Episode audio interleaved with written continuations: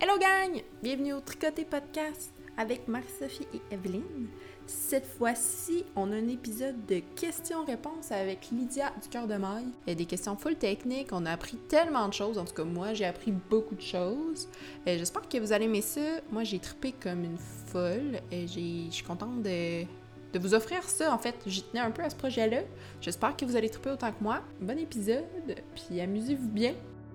Ah non, mais je trouve ça le fun, ton petit, euh, ton petit rideau de tricot en arrière de toi, Lydia. Ça, c'est parce que je travaille à Narnia. Je travaille à Narnia. C'est qu'avant la pandémie, pour travailler en administration, j'avais un bureau au sous-sol de la boutique. Fait que, tu sais, j'étais vraiment cachée, puis je pouvais, tu sais, me concentrer à fond sur, euh, sur la mine et toute autre tâche connexe que j'avais à faire euh, au cœur de maille, comme vous dites. Mais C'est-tu à cœur de maille? c'est, ben ouais, c'est à cœur de maille ou chez cœur de maille. ou Puis nous, on est au cœur de maille. Ouais. Mais moi, c'est parfait. J'adore ça au cœur de maille, là, vraiment. Fait que moi, c'est ça.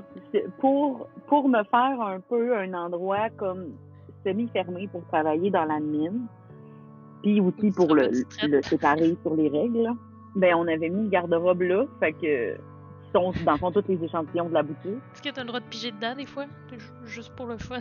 Oh, oui, le trois quarts du temps, genre, euh, je, me veux de bord, je ramasse un châle pour me le mettre les épaules. Ah, Tu l'automne, tu l'automne est enfin arrivé cette semaine. Fait que euh, on euh, puis on travaille quand même les portes ouvertes parce que c'est plus accueillant, c'est le fun, puis c'est juste l'automne, il fait pas moins 40 encore, fait qu'on se met genre deux couches de laine puis ça va Non, tout va bien. Fait que c'est ça, je me veux de bord, je ramasse quelque chose.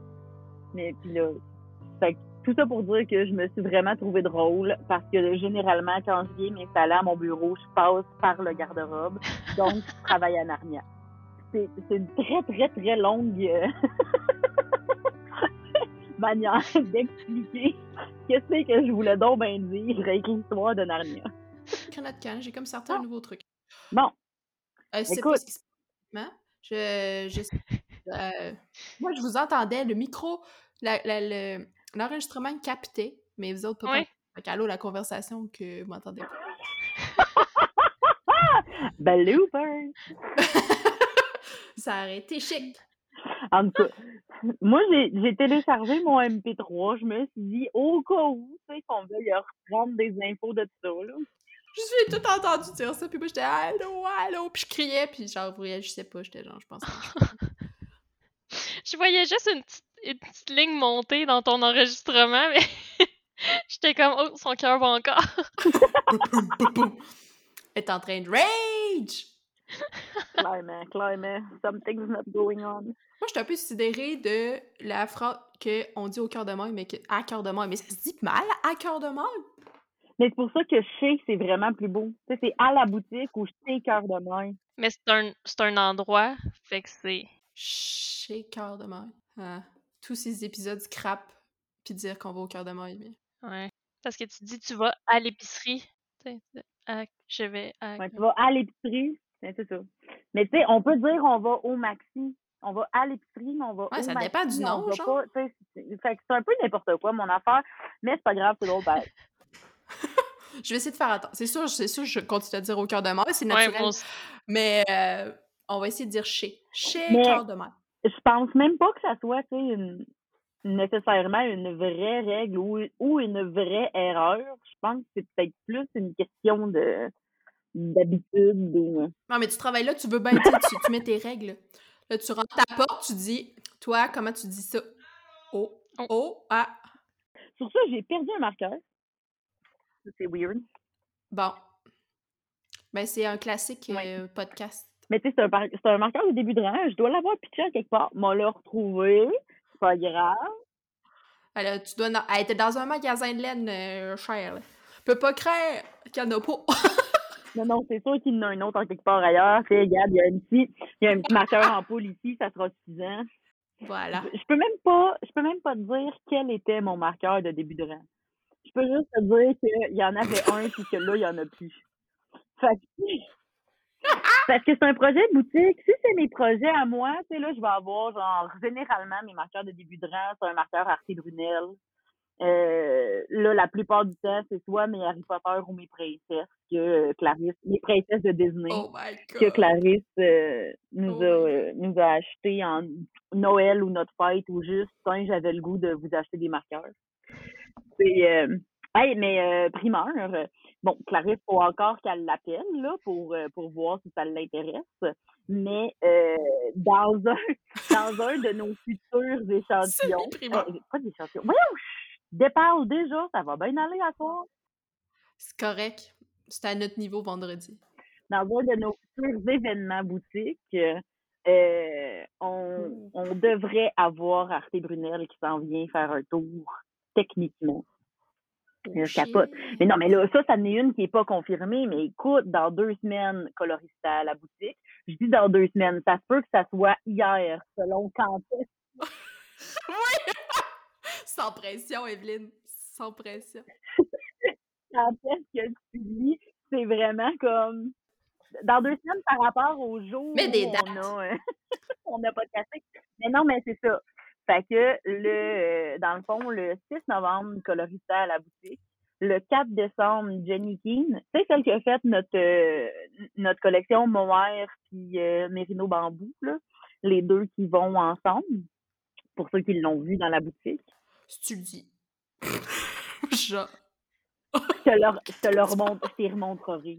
Je t'y remontrerai. Il me semble que j'ai un vague souvenir de cette image. C'est une super belle collection que, que Geneviève et Clarisse ont, euh, ont, ont conçue ensemble. Moi, j'ai juste, honnêtement, le, tu sais, quand on s'est, je pense qu'une des premières fois qu'on Oui. s'est revus là, pour, euh, comme, Oui. c'est ça clique, là, tu m'avais présenté euh, celle de, Brebis du Beau Rivage, là, mais euh, avec vos couleurs à vous, puis euh, la laine, je sais pas c'est laquelle, là, mais qui comme, j'ai envie de me rouler dedans. Oui, oui, oui, ben celle que je suis en train de tricoter là d'ailleurs, là, c'est euh, c'est la frisonne fine. Pas la frisonne fine, pas en tout. Il y a la frisonne fine qui Non. est là, la plus, Ouais. puis ici, il y a la frisonne de l'Est, qui est celle, qui, dans le fond, qui est comme pas retordue. Fait que c'est un peu, elle ressemble un peu à de la plotulopie, pour ceux qui connaissent euh, la lopi. Allô? Oh, Marie-Sophie a disparu! Sophie est comme, allô?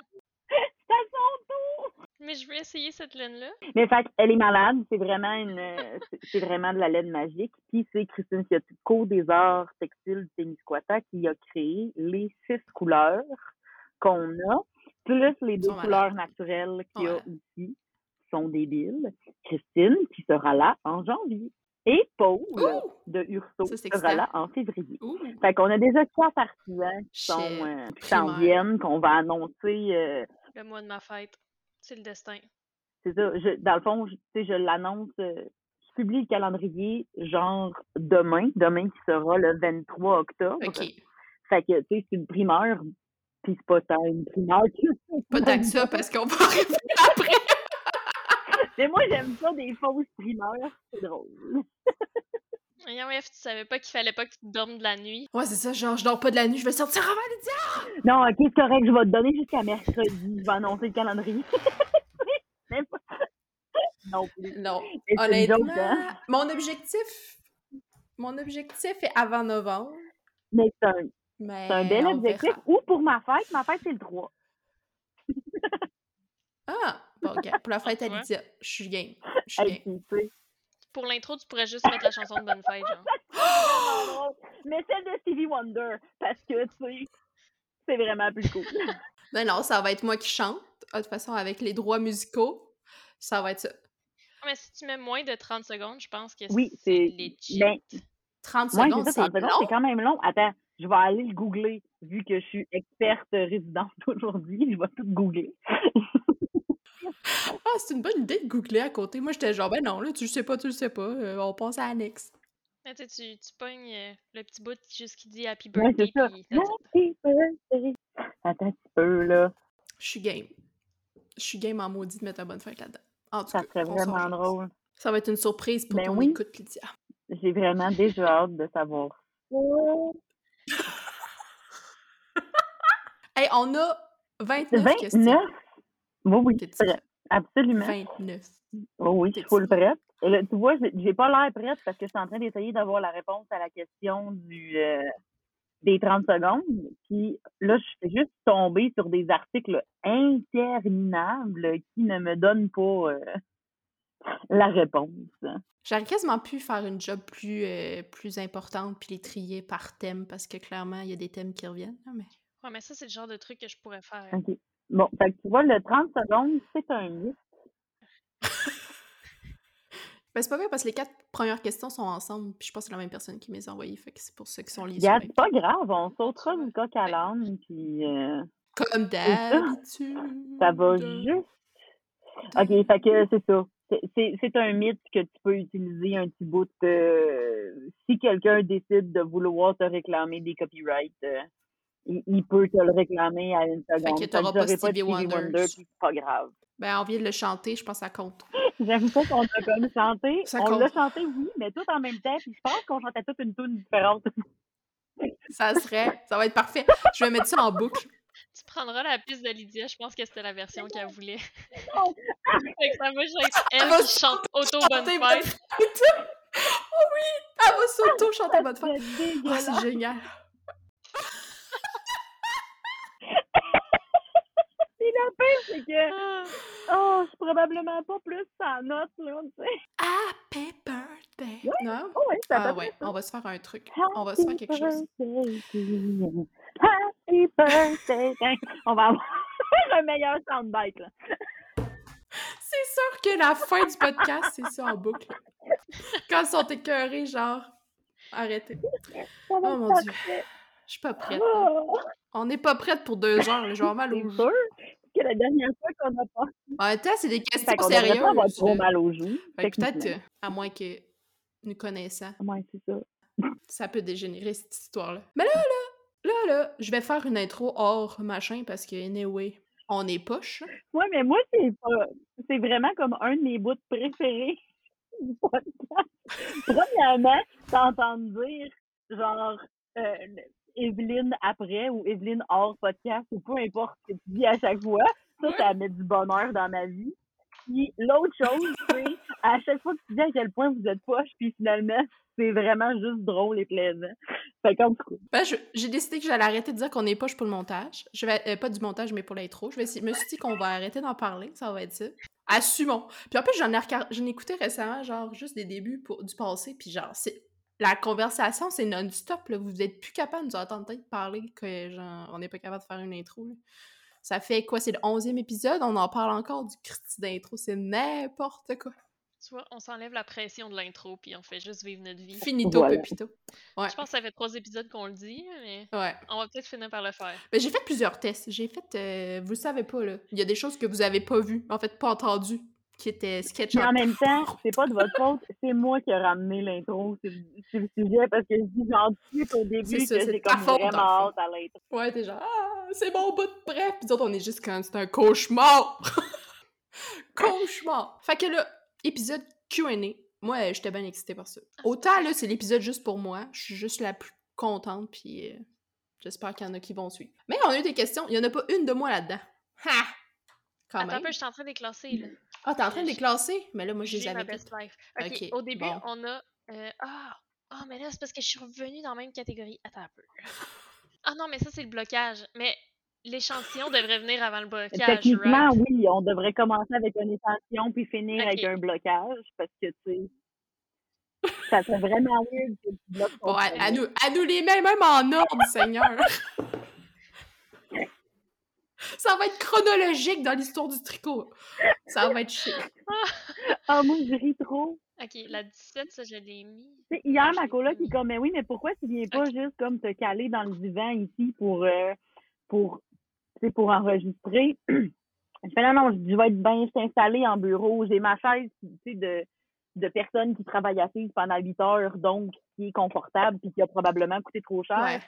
Puis, c'est surtout que, vu que je suis supposée d'avoir l'air experte, j'ai accès à toute l'ultra méga bibliothèque de référence dans le bas des, des trucs. Mais là, là, non, non, tu te lèves pas pour aller lire un livre, là. Hors de question. Je ne, je n'accepte pas ça. Ok, ça commence à C'est sûr que ça allait me répondre. Mais j'ai quand même pensé à j'ai accès à la bibliothèque euh, si jamais il y a une question genre que je comprends pas. Puis ce qui est cool, c'est que vu que c'est en audio puis que mes écouteurs sont Bluetooth, je peux répondre à la prochaine question peux te lever. que je vais chercher la réponse à la question Oh précédente. my god. Puis là, tu sais, être vraiment full cool. Ça, ça, c'est être multitasking. là. Moi, tu me demandes pas ça à 8 heures le soir. Mais tu sais, je donnais des cours jusqu'à 9 h, hein, jusqu'à ce que je décide que je voulais plus donner des cours jusqu'à 9 h, puis que là, je les donne jusqu'à 8 h 30. Et t'as gagné une belle demi-heure? Mais tu sauras que ça fait vraiment toute une différence. Ben, c'est sûr que oui. C'est sûr que oui. Tu t'en sors-tu, là? Il y a tellement de questions sur l'échantillon. là, Je pense qu'on appelle l'épisode l'anatomie de l'échantillon. D'accord. On n'a pas le choix. D'accord, Mais je pense que c'est un, c'est un grand mystère pour beaucoup de monde, puis c'est aussi une plaie pour la majorité des jeunes. Fait que, fait que je peux comprendre pourquoi il y a autant de questions sur ça. Ah, mais il y en a tellement des bonnes. Je les avais lues, mais je les avais oubliées. Ouais, moi aussi, ça fait longtemps. Là, spoil pas euh, la, la... Ah, mais tu la sais déjà. Celle de Mélissa, du cœur de maille. C'est ma préf. Et ça sais pas, moi. Ça sais pas, c'est ça, c'est comme. Je sais. Mais moi, je sais J'ai pas. tellement hâte. Ça va être un beau moment. Je disais à, à genre, justement, je sais plus à qui je disais, mais probablement à ma coloc. Euh, puis, euh, je sais, je sais pas. Surtout que là, il y a des personnes que je connais qui ont posé des questions. Fait que, tu sais, ça se peut que quelqu'un m'ait demandé, genre, qu'est-ce que j'ai mangé pour souper hier, puis euh, qu'est-ce que je... Non, mais il y a pas ça. c'était juste comme... C'est ça. Je riais parce que je savais vraiment pas qu'est-ce qui... Ben, je pense qu'il y en a une que je peux te poser que j'ai pas mis là-dedans. Mais il y a quelqu'un qui nous demandait, genre, c'est quoi les podcasts que t'écoutes? Oh wow! Euh, j'en écoute encore quelques-uns, mais j'en écoute moins que j'en écoutais parce que, comme on disait, j'ai un horaire un peu euh, de fou.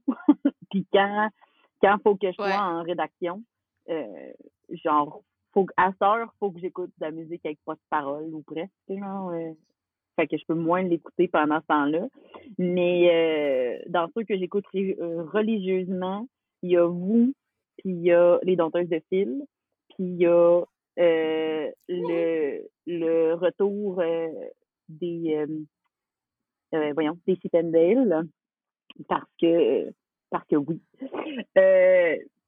Puis en passant, je veux juste comme faire un, un disclaimer que c'est pas parce qu'il y en a d'autres que j'écoute pas que sont pas bons.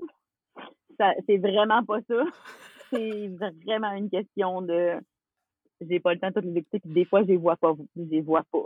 La preuve, Ouais, puis c'est ton travail, la laine, là aussi, la manée, euh, faut Ouais. tirer la plug. Il y, a, il y a aussi le fait que, tu sais, je veux dire, vous m'avez écrit six fois que vous aviez commencé un podcast, puis c'est quand tu m'as vu après la sortie du huitième que j'ai fait comme « Oh my God, avez fait un podcast, je l'ai pas vu passer. Mais je t'ai jamais écrit. Mais, mais oui, mais non, pas moi personnellement, mais cœur de maille, vous nous avez tagués, puis, Ah. euh, tu sais, on avait, genre, j'avais déjà liké l'Instagram du podcast. Puis là, je fais « Hein? C'est un podcast, ça? » Tu sais, quand t'es, des fois, t'as tous les yeux dans le même trou, là. J'étais pas genre, Non. Lydia, il faut que t'écoutes mon podcast. Je tiens à dire, Non. c'est pas ça que j'ai fait. Non, c'est qu'il y avait eu, c'est ça, il y avait eu comme des, des mentions, puis des trucs. de- c'est- euh, non, effectivement, là, c'est pas du direct, genre, pourquoi vous avez pas écouté le podcast? Écoute-nous maintenant. Écoute-nous! Mais là, on les ping sur Instagram, là, on n'arrête pas de les Oui, nommer, c'est ça. si tu veux. Fait que On c'est fait ces de la trois-là pub. que. On fait de la pub sans Oui, vouloir c'est faire de la pub. trois-là, mais c'est vrai, il y a aussi Pom Pom Quarterly, euh, le, le Pomcast, que, que j'écoute quand il sort parce que je suis abonnée, puis parce qu'ils sont en audio comme vous aussi. Fait qu'il y a eux. C'est-tu un podcast ou un pomcast? C'est ça, c'est le pom-pom? Pomcast parce que c'est Pom Pom. Puis c'est les, les, les, les deux filles principales qui, qui ont vraiment le podcast parce que sont, sont trois euh, chez Pom Pom. hein. Euh, c'est vraiment, c'est des, c'est des maniaques, c'est des fans de jeux de mots, mais tu sais, comme de mauvais jeux de mots de laine. là. Fait C'est vraiment comme un concours là, de qui va faire le plus de jeux de mots, puis ça se, c'est ça, ça se bat en prouch. C'est, euh, c'est vraiment plaisant. C'est, Oh, c'est vrai, génial, ce- cette partie-là, hein, c'est vraiment, vraiment plaisant. Ils ont arrêté pendant la pandémie presque complètement. Puis là, il, il semble recommencer à faire des talks un petit peu une fois de temps en temps de ce qui se passe. Fait que, euh, fait que les autres, euh, je, je, re- je recommence à les écouter aussi. Nice. Mais peut-être que je l'avais mis finalement, mais en tout cas, il me semble que non. Ouais, tu l'avais mis dans le Euh, bas. Bon, j'étais pas sûre que j'allais la poser finalement. Ah, ben oui, nommez vos podcasts favoris. Ah, mais c'était Ah, à, nous, ouais. à nous trois, je pense. Mais il n'y a pas rapport, il est dans la catégorie technique. Mais en tout cas, je ne ferai pas une catégorie, tu viens de le nommer, de la poser. Mais là, c'est à vous. Fait que peut-être que nous autres aussi, il faut répondre. Marie. Ah, mais non, on en, on en parle tout le temps. J'avoue. Ces temps-ci, j'ai un mojo euh, pas très efficace.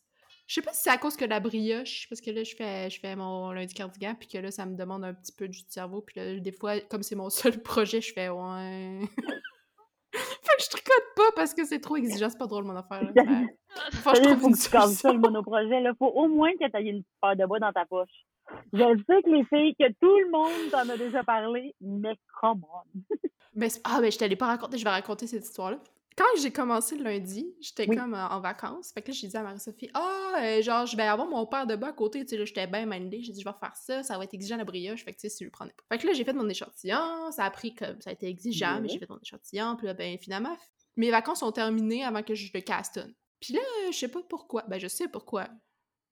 Mais je me suis mis à tricoter mes bas, mes bas, mes bas, avant de castonner. J'ai filé mes bas, j'ai castonné. je, je me retrouve monoprojet. C'est officiel, ça te prend d'autres bas. Fait que ouais, je vais aller me chercher du BFL euh, prochainement, là, puis je vais essayer d'avoir deux projets, parce que j'avoue, probablement qu'à soir, j'aurais tricoté mes bas sans me poser de questions. Puis C'est juste, c'est tellement long de base, tu sais, ça me prend un mois quand je fais juste ça, des bas, ça va me prendre six ans.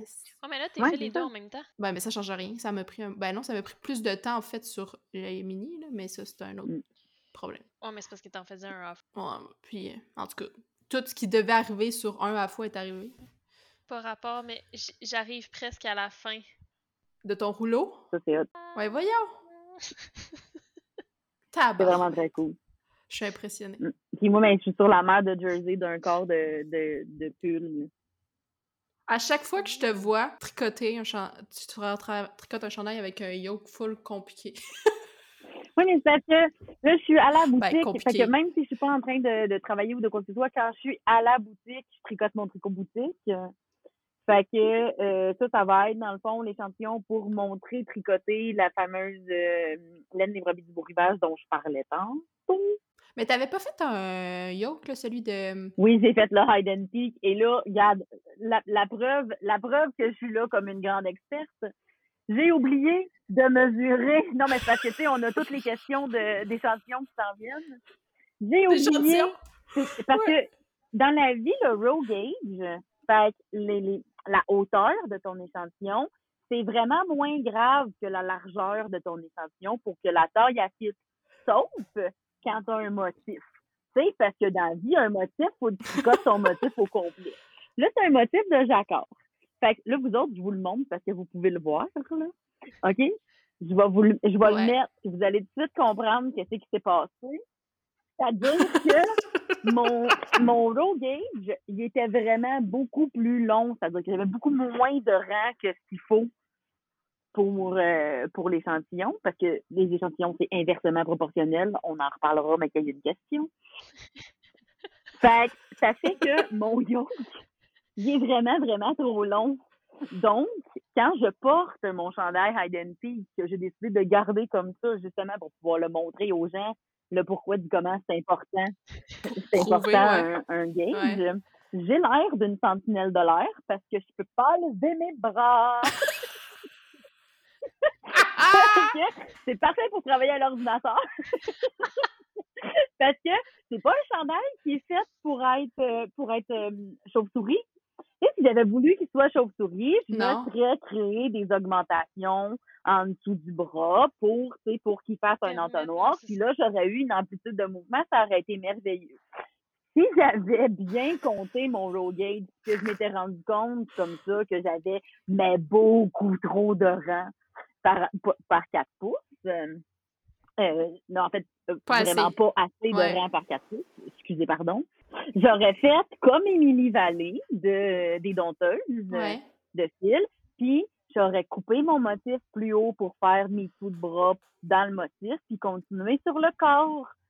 Parce que c'est pas si difficile que ça à faire, mais faut y penses de le faire. Pas si difficile que ça, mais. Mais c'est ça, quand tu y penses pas, euh, pas génial.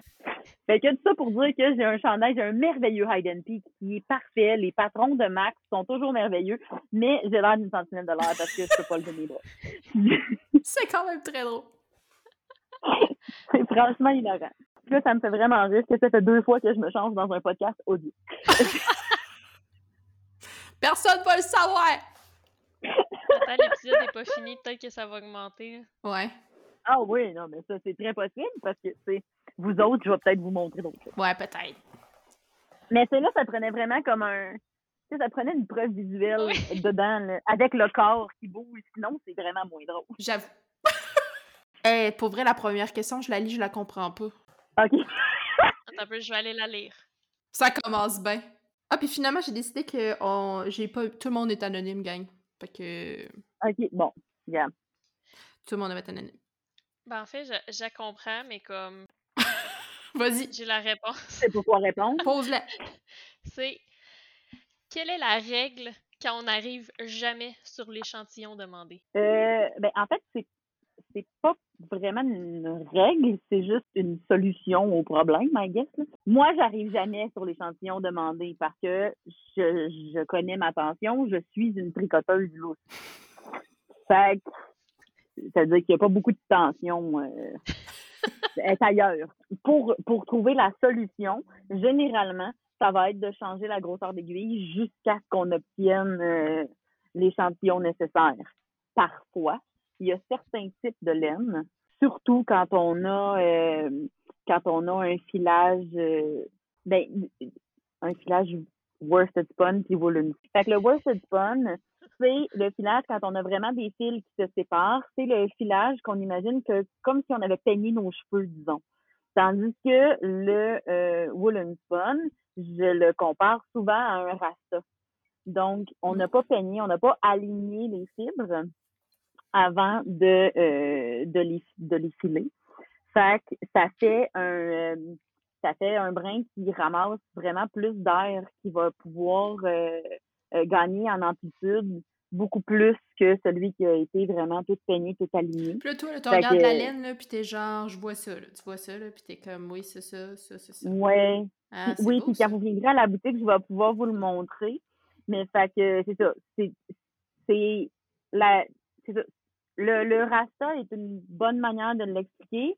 Une autre différence qu'on peut faire, c'est la différence entre quelqu'un qui a les cheveux vraiment très lisses et quelqu'un qui a les cheveux frisés. Le cheveu frisé a plus de volume. Le woolen spun va avoir plus de volume. Il est capable d'aller prendre plus d'amplitude. Puis ça, euh, ça, dans les échantillons, souvent, ça va jouer parce que vu que ta laine, elle va grossir au blocage, ben, euh, tu peux des fois euh, décider de réduire tes aiguilles puis réduire tes aiguilles pour avoir, mettons, l'échantillon plus petit qui est censé d'avoir, puis il viendra jamais complètement plus petit parce que dès que tu vas le mouiller puis le mettre dans l'eau, ben lui, il va juste vouloir regonfler puis reprendre son espace. Fait qu'il se tricote pas tant que ça plus serré. Évidemment, on peut juste décider de descendre vraiment beaucoup puis de, de le serrer à fond, mais là, ce que ça fait, c'est du carton. On a mal aux mains, on a un tricot en carton, il est comme quasiment pré-feutré. C'est presque comme si on le feutrait euh, en le tricotant à mesure. Hein? Tellement, il est tellement écrasé et pogné en pain que il n'y a plus de il y a plus rien qui respire. Des fois, on veut faire ça pour certains projets.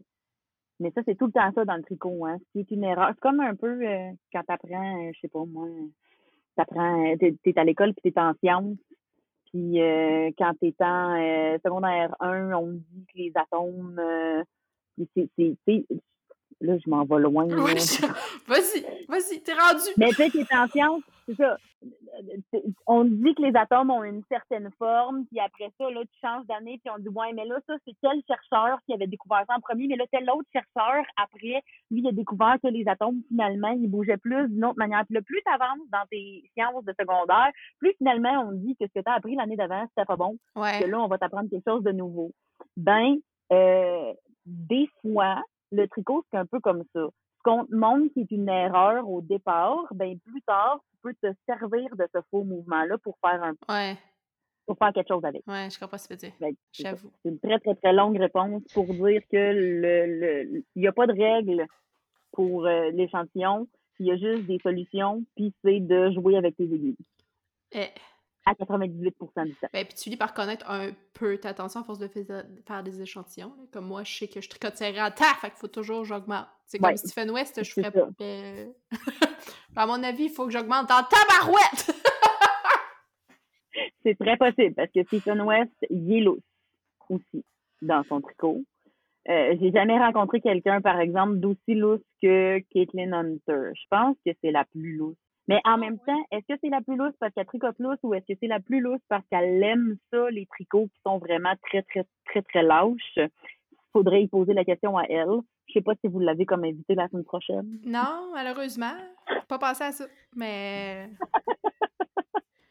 On garde ça dans, dans le derrière de nos têtes. Ben oui, c'est ça. Le pire, c'est que, me semble, quand j'avais fait mon, mon Tegna, j'étais genre direct sur l'échantillon. Mais ouais, c'est ça. Caitlin Hunter, c'est vraiment un mystère. C'est euh, c'est c'est une designer que euh, j'adore, mais euh, Ah non, moi, ça a été impossible de me rendre. Je suis pas même pas sûre que je me suis rendue. Avec ton, ton Nordica, ça, ça avait pas marché, hein, me semble. Non, ça avait été tough en tabarouette. J'ai changé d'aiguille comme mille ça. fois. c'est pas pareil d'un euh, d'un projet à l'autre non plus, comment son échantillon il est construit. Fait space. il y a aussi, faut, faut jamais négliger aussi que des fois, on a une préférence de densité. Mhm. Ouais. Des fois, tu tricotes ton truc, tu fais ton échantillon, puis toi, que la designer, elle demande, finalement, t'aimes pas ça comme tissu. Fait que là, c'est autre chose J'avoue. à gérer, c'est de travailler en fonction de ta propre préférence. Puis là, souvent, ça demande de faire un peu plus de maths. Yeah. Tu veux adapter ton patron à ce tissu-là. Si tu ne veux pas adapter ton patron au tissu, c'est que euh, probablement, tu es mieux de te trouver un autre patron. C'est la règle que j'allais appliquer à, à la première question. Tu sais, quand t'arrives jamais sur l'échantillon, qu'est-ce que tu fais? Tu changes de projet ou tu changes de laine. Temps, c'est ça que t'as fait avec. C'est ça que t'as fait avec ta. euh, C'est quoi que t'essayais de faire? Ouais, c'est quoi que t'essayais de faire déjà? C'était le rail fleur. Ouais, ça a chié, hein, ça marchait pas. Ouais, non, c'est vrai qu'il y a aussi ça. Moi, je l'ai vraiment pris. euh, j'ai pris la question comme euh, si tu n'arrives jamais sur l'échantillon sur aucun de tes projets dans tous Ouais. tes projets de vie, pas sur un seul projet unique. Effectivement, sur un seul projet unique, comme je disais, 98% du temps, tu joues avec tes aiguilles. Les deux autres pourcents du temps, tu changes de laine et ou tu changes de patron. Parce que c'est ça. Puis c'est exactement ce que tu as expliqué avec le avec le rail fleur. J'aurais pu avoir la tension, mais j'aimais pas le tissu. Fait que j'ai décidé de comme doubler, puis là, rendu là, j'arrivais plus sur l'échantillon parce que la laine était doublée. Fait que, ouais. Ouais. Et voilà. On vient de régler ma crise existentielle d'une fin de semaine Ouais. complète. Ah ouais, puis c'était comme le drame. Hey, pour vrai, le drame sur Snapchat, là, il était en tabarouette. Ça marche pas! Ça me fait chier! Mais y aurait-tu été incroyable en étudiant? C'est ça qui me fait chenoute? Cas, Mais la, la prochaine fois, avant d'arriver à la crise de nerfs, envoie-moi une petite message. Ouais, mais là, c'est parce qu'il aurait fallu qu'on recalcule le patron complet, je pense. Parce que au lieu d'être d'avoir un DK, j'aurais eu une tension genre euh, worsted quasiment à rang. Genre. Ouais, ça aurait probablement demandé du calcul. Puis elle, c'était comme un, un light. euh, de, ce- de ce que je comprends de l'échantillon, c'était comme un, un- Pas un light, voyons, un sport ou DK, mettons petit DK un peu. OK. Ah ouais, t'es en fingering, le live floor, je pensais que c'était. Ben, c'est comme en DK, mais tu sais, c'est 22 mailles. euh, 22 mailles par 20. Mais 22 mailles en déco, c'est quand même assez classique, Ah ouais. relativement. Peut-être moi qui fais pas mes échantillons. Bon, on va continuer avec nos questions, ça va peut-être t'éduquer. Fait que là, il y a quelqu'un qui demande Je fais toujours pour compter 2 pouces à temps, là, c'est pas clair. L'enfant a fait un échantillon de 2 pouces au lieu de 4, euh, puis elle demande si c'est correct. La première réponse, la réponse officielle, c'est non. Euh, après ça, il y a aussi la considération de est-ce que tes vêtements font? Est-ce que ça arrive à la bonne chose? Parce que si tu l'as assez fait pour que pour que ça arrive à ce que c'est censé arriver, tant mieux pour toi. C'est vraiment une personne euh, super chanceuse dont les échantillons trop petits fonctionnent. La théorie de base de l'échantillon, dans le fond, c'est qu'on veut s'imaginer qu'on peut découper une pièce un bout de tissu dans notre pièce finie qu'on va avoir donc exactement la même tension que sur tout le projet. Dans le fond, le, le, le concept d'un échantillon dans n'importe quel euh, endroit où on utilise des échantillons, là, que ce soit comme en sondage ou en analyse euh, de, scientifique de tout ce qu'il faut pour prendre des échantillons puis après ça les analyser. La théorie de base, c'est que plus ton échantillonnage est grand, plus tu as des bonnes chances d'avoir euh, plus c'est précis. plus ça ressemble à la réalité. C'est ça, plus ça ressemble à la réalité. Fait que c'est sûr que déjà 4 pouces, généralement, ou 10 cm hein, pour les personnes qui sont juste en écoute. euh, Bon point. 10 cm sur la grandeur de tout un chandail, c'est déjà assez petit. Généralement, oui, il faut au moins tricoter 10 cm de haut, puis il faut aussi au minimum se donner 10 mètres de plus que la quantité qu'on veut obtenir pour pouvoir mesurer un échantillon au milieu de ce qu'on va avoir tricoté comme bout de test de tissu. Euh, ce qui va nous donner finalement quelque chose le plus proche de la réalité parce qu'on va avoir pas de, ben, pratiquement pas de tension étrange qui vient des bords, euh, pas de, de, c'est là qu'on va avoir aussi le moins d'aberrations, le moins de choses qui peuvent tirer. le câble de notre le câble ou l'aiguille sur le haut de notre échantillon, ben ça vient fausser notre tension parce que ça amène une résistance. Le montage qui est presque toujours plus serré, mais parfois plus lourd que ce que notre corps de travail va donner. Ça amène aussi des incertitudes. Puis après ça, les bords, qui sont souvent simplement croches, vont aussi amener de l'incertitude. C'est pour ça que ça nous prend vraiment une plus grande surface de travail. Ensuite, on va déposer notre galon à mesurer là, sur la pièce au milieu. Puis, il faut jamais oublier que nous, ce qu'on veut, c'est découvrir combien de mailles on a à l'intérieur d'un 10 cm mesuré. Pas s'arranger pour avoir un nombre de mailles qui donne 10 cm. Moi, j'ai une question piège. C'est sûr que ça fausse. Oui. Elle n'était pas dans notre liste, là, mais quand tu fais un échantillon, mettons, là, moi, pendant un bout, j'aimais ça les faire cute, OK? Fait que là, je mettais plus de mailles, mais là, je faisais les bords en point mousse, puis je faisais le nombre de morts qu'ils voulaient, comme dans le milieu, puis après ça, j'avais comme mon carré de 10 cm peut-être. Puis là, je regardais puis je calculais sur mon petit trou, genre autour de mon point mousse, si j'avais 10-10. Est-ce que ça fuckait mon échantillon de faire mes petits bords en point mousse? oui. Surtout, euh, surtout sur la hauteur, mais règle générale, oui. Parce que, euh, ça, là, vous irez voir les vidéos sur les échantillons, c'est juste en anglais par exemple, mais les vidéos sur la théorie de l'échantillon de Patty Lyons, c'est vraiment là euh, P-A-2-T-Y, euh, puis Lyons comme, euh, comme la ville de Lyon, L-Y-O-N-S. Elle, elle a vraiment, tu sais, c'est est vraiment plus haute que moi en échantillon encore. Puis elle l'explique vraiment très, très bien. En fait, c'est que l'échantillon du point mousse, c'est un échantillon qui est plus large, mais moins haut que du jersey. Fait que si tu fais, si tu fais un cadre en point mousse autour de ton jersey, ben tu viens l'écraser. Ça vient complètement fausser finalement euh, tes données. Tabarouette. C'est compliqué de faire un échantillon, dans le fond. Ça a l'air de rien, mais. Mais euh, c'est ça qui arrive, c'est que qu'est-ce qui est pire? Faire un échantillon qui est un petit peu pointilleux ou tricoter un chandail au complet puis, le recommencer parce que finalement, il y aurait pas à grid. D'ailleurs, une de mes amies Mel, et maintenant, euh, cette, cette là d'ailleurs, c'est une euh, une expression, on appelle ça faire un mail parce que elle, comme moi aussi dans notre vie et comme plusieurs autres, on regarde un patron puis on se dit je sais comment faire ça, moi. Fait qu'on lit pas les directives comme il faut, là, chaque étape. Fait que là, tu sais, des fois, tu sautes un paragraphe, puis là, tu réalises que, ah, il y a à peu près euh, deux pouces, finalement, il fallait que je commence à faire des augmentations. fait que on appelle ça faire un mail. Mais cette, cette mail-là, c'est fait euh, son premier weekender. À ce l'effet, elle n'a pas fait son échantillon comme faut. Il aurait, il aurait fait à une TV. Mais tu sais, je sais pas si vous autres, vous avez connu ça. Je sais pas s'il y a d'autres personnes qui vont comprendre la référence. Moi, quand j'étais jeune, ma grand-mère, elle avait une TV dans un meuble. Oui. ça avait vraiment été construit des TV meubles. Bon, mais à cette TV-là, il y aurait fait Il était là. C'est genre la télé que tu levais le son pour l'ouvrir, genre? Oui, c'est ça. Il y avait des. Tu sais, c'est ça, exactement. Fait que les méga TV meubles, ce qui est quand même assez impressionnant, le, le chandail aurait fait à sa TV meuble. Fait que c'est juste drôle, puis euh, tu recommences, mais c'est ça.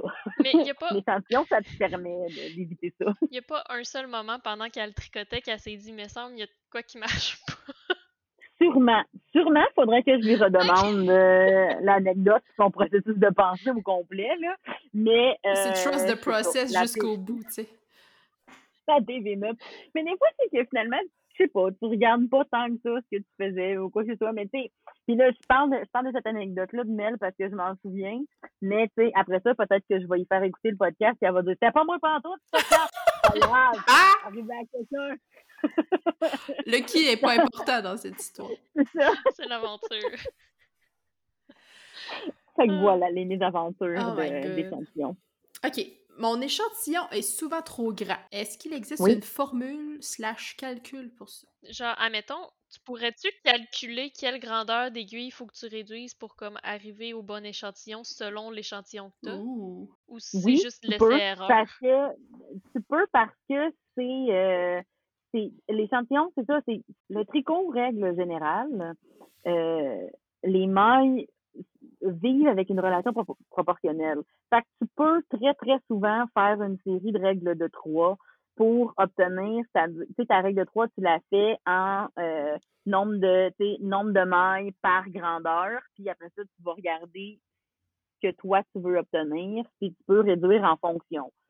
Sauf que c'est quand même un peu compliqué parce que faut aussi que tu rentres ta taille d'aiguille. Ouais, c'est un peu complexe quand même. Ça devient, c'est un peu complexe, ça devient un peu genre des gros calculs maths. C'est pas juste une règle de trois, en as comme plus qu'une à faire. Fait moi, ce que je, ce que je conseille euh, souvent, plutôt, c'est de faire, euh, pour les premières fois qu'on tricote avec un type de laine et une paire d'aiguilles, c'est de, de faire, dans le fond, plusieurs échantillons en jouant d'une paire d'aiguilles à l'autre.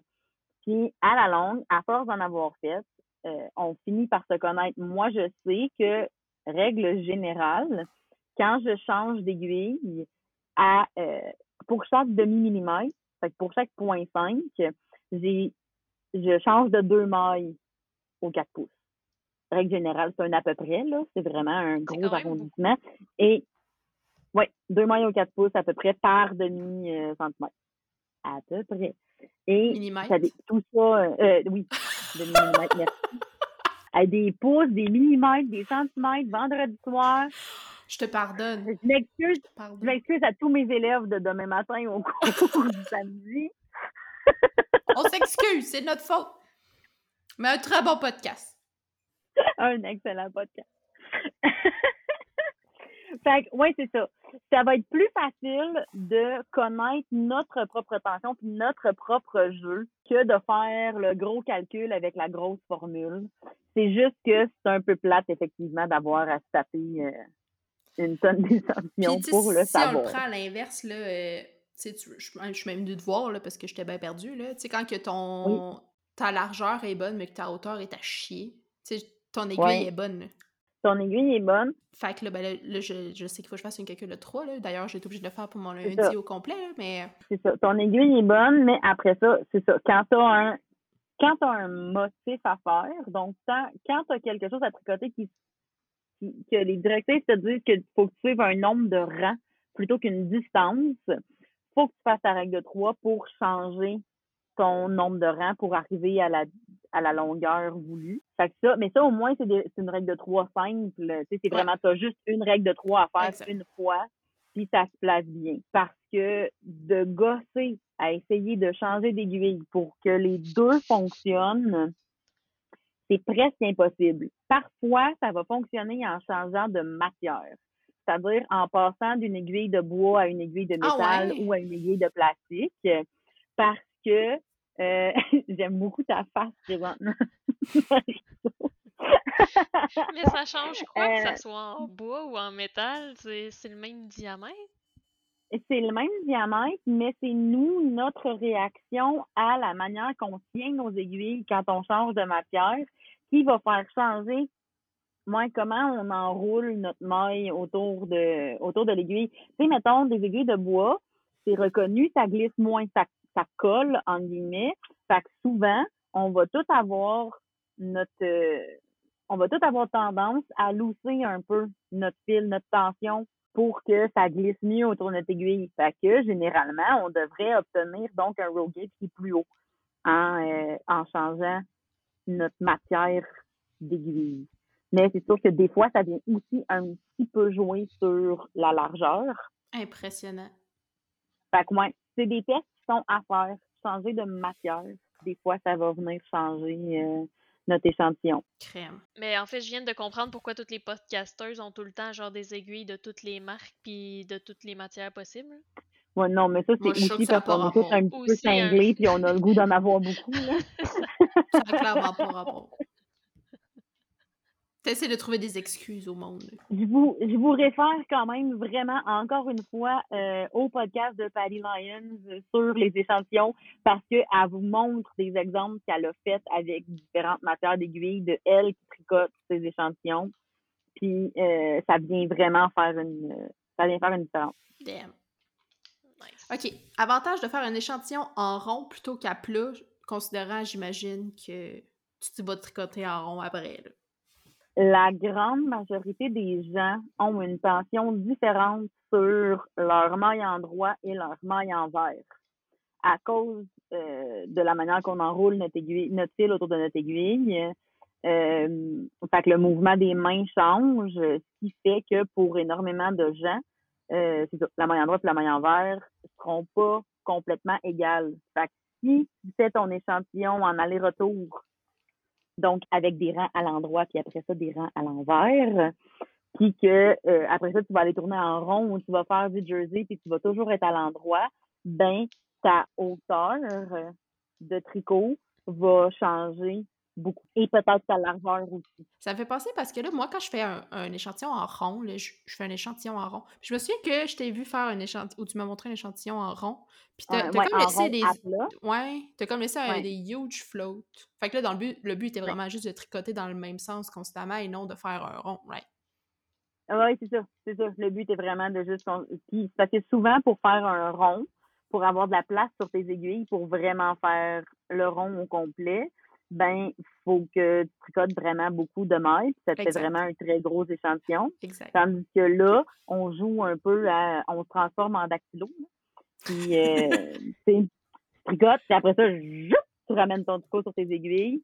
Puis là, c'est ça. Mais ça fait que ton fil se retrouve complètement à l'opposé. Fait qu'il faut que, que tu prennes ton fil de travail de euh, ta gauche, puis que tu le ramènes à ta droite pour partir. Fait que ça ton te fait rang. des huge floats. C'est là. que ça fait un méga float. Puis évidemment, mais tu veux pas fausser ta tension en tirant sur ton fil trop, puis que ça vient faire, euh, tu sais, ça, ça vient comme refermer ton, ton échantillon. Ouais. Parce que là, ça, ça va aussi fausser ton- tout ton travail. Fait que c'est là qu'il faut que tu fasses vraiment un énorme effort pour laisser un très long fil à l'arrière pour pas que ça vienne tirer euh, puis fausser ce que tu fais. C'est aussi important dans ce cas-là de peut-être te rajouter même au lieu de 10 mailles de plus que ton échantillon, un petit 13 ou 15 mailles de plus. Parce que, vous allez voir, quand je disais que les mailles de bord sont, euh, sont un peu tout croche, quand tu fais ça, les mailles de bordure sont vraiment extrêmement lousses parce que tu as un méga fil Hein, euh, lâche en arrière. Fait que là, les mailles ils viennent plus de faire des gros, là. gros, gros Ouais. anneaux puis ils glissent, ils ont plus de corps. OK. Intéressant! Intéressant. Intéressant! OK. Pourquoi certains tricots sont si beaux en photo, mais en faisant l'échantillon, le point est aussi laid, même en- avec différentes sortes de laine? Il y a beaucoup de choses qui font ça. La première, c'est le, le blocage. Faut jamais sous-estimer le pouvoir du blocage. Parce que pendant on tricote, pendant on tricote, pendant qu'on tricote, merci d'utiliser euh, des petits mots de liaison idiots. Donc, pendant qu'on tricote, souvent, les euh, mailles vont être toutes déformées, le fil a été tordu ou quoi que ce soit, fait que ça fait un peu tout croche. Après ça, selon certaines matières, surtout les matières végétales, qui sont plus rigides, donc qui font souvent des mailles là, qui vont euh, qui vont se tenir, mais il y a aussi plein de plein de mailles de toutes sortes de plein de d'autres fibres euh, animales qui vont avoir cette tendance-là à, euh, je dirais, le terme scientifique est ratatiner. Euh, ça fait vraiment, ça fait vraiment l'air pendant qu'on le tricote. Et une fois qu'on le bloque, tout ça vient s'aligner.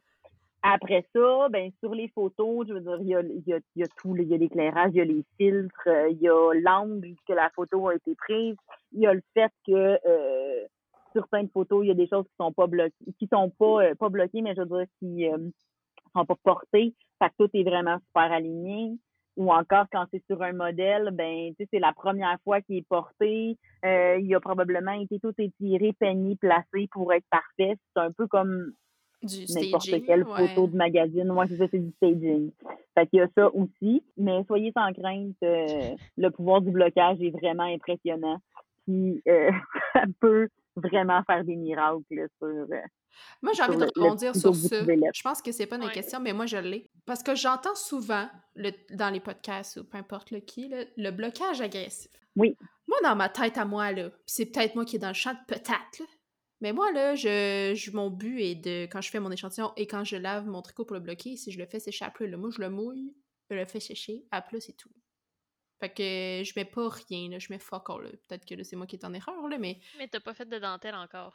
Ouais, puis j'en ferai sûrement pas aussi, mais agressif, tu sais, je comprends pas. Mais ça, tu vois, avec ta brioche, tu vas peut-être mieux le voir et le comprendre, qu'est-ce que ça permet de faire.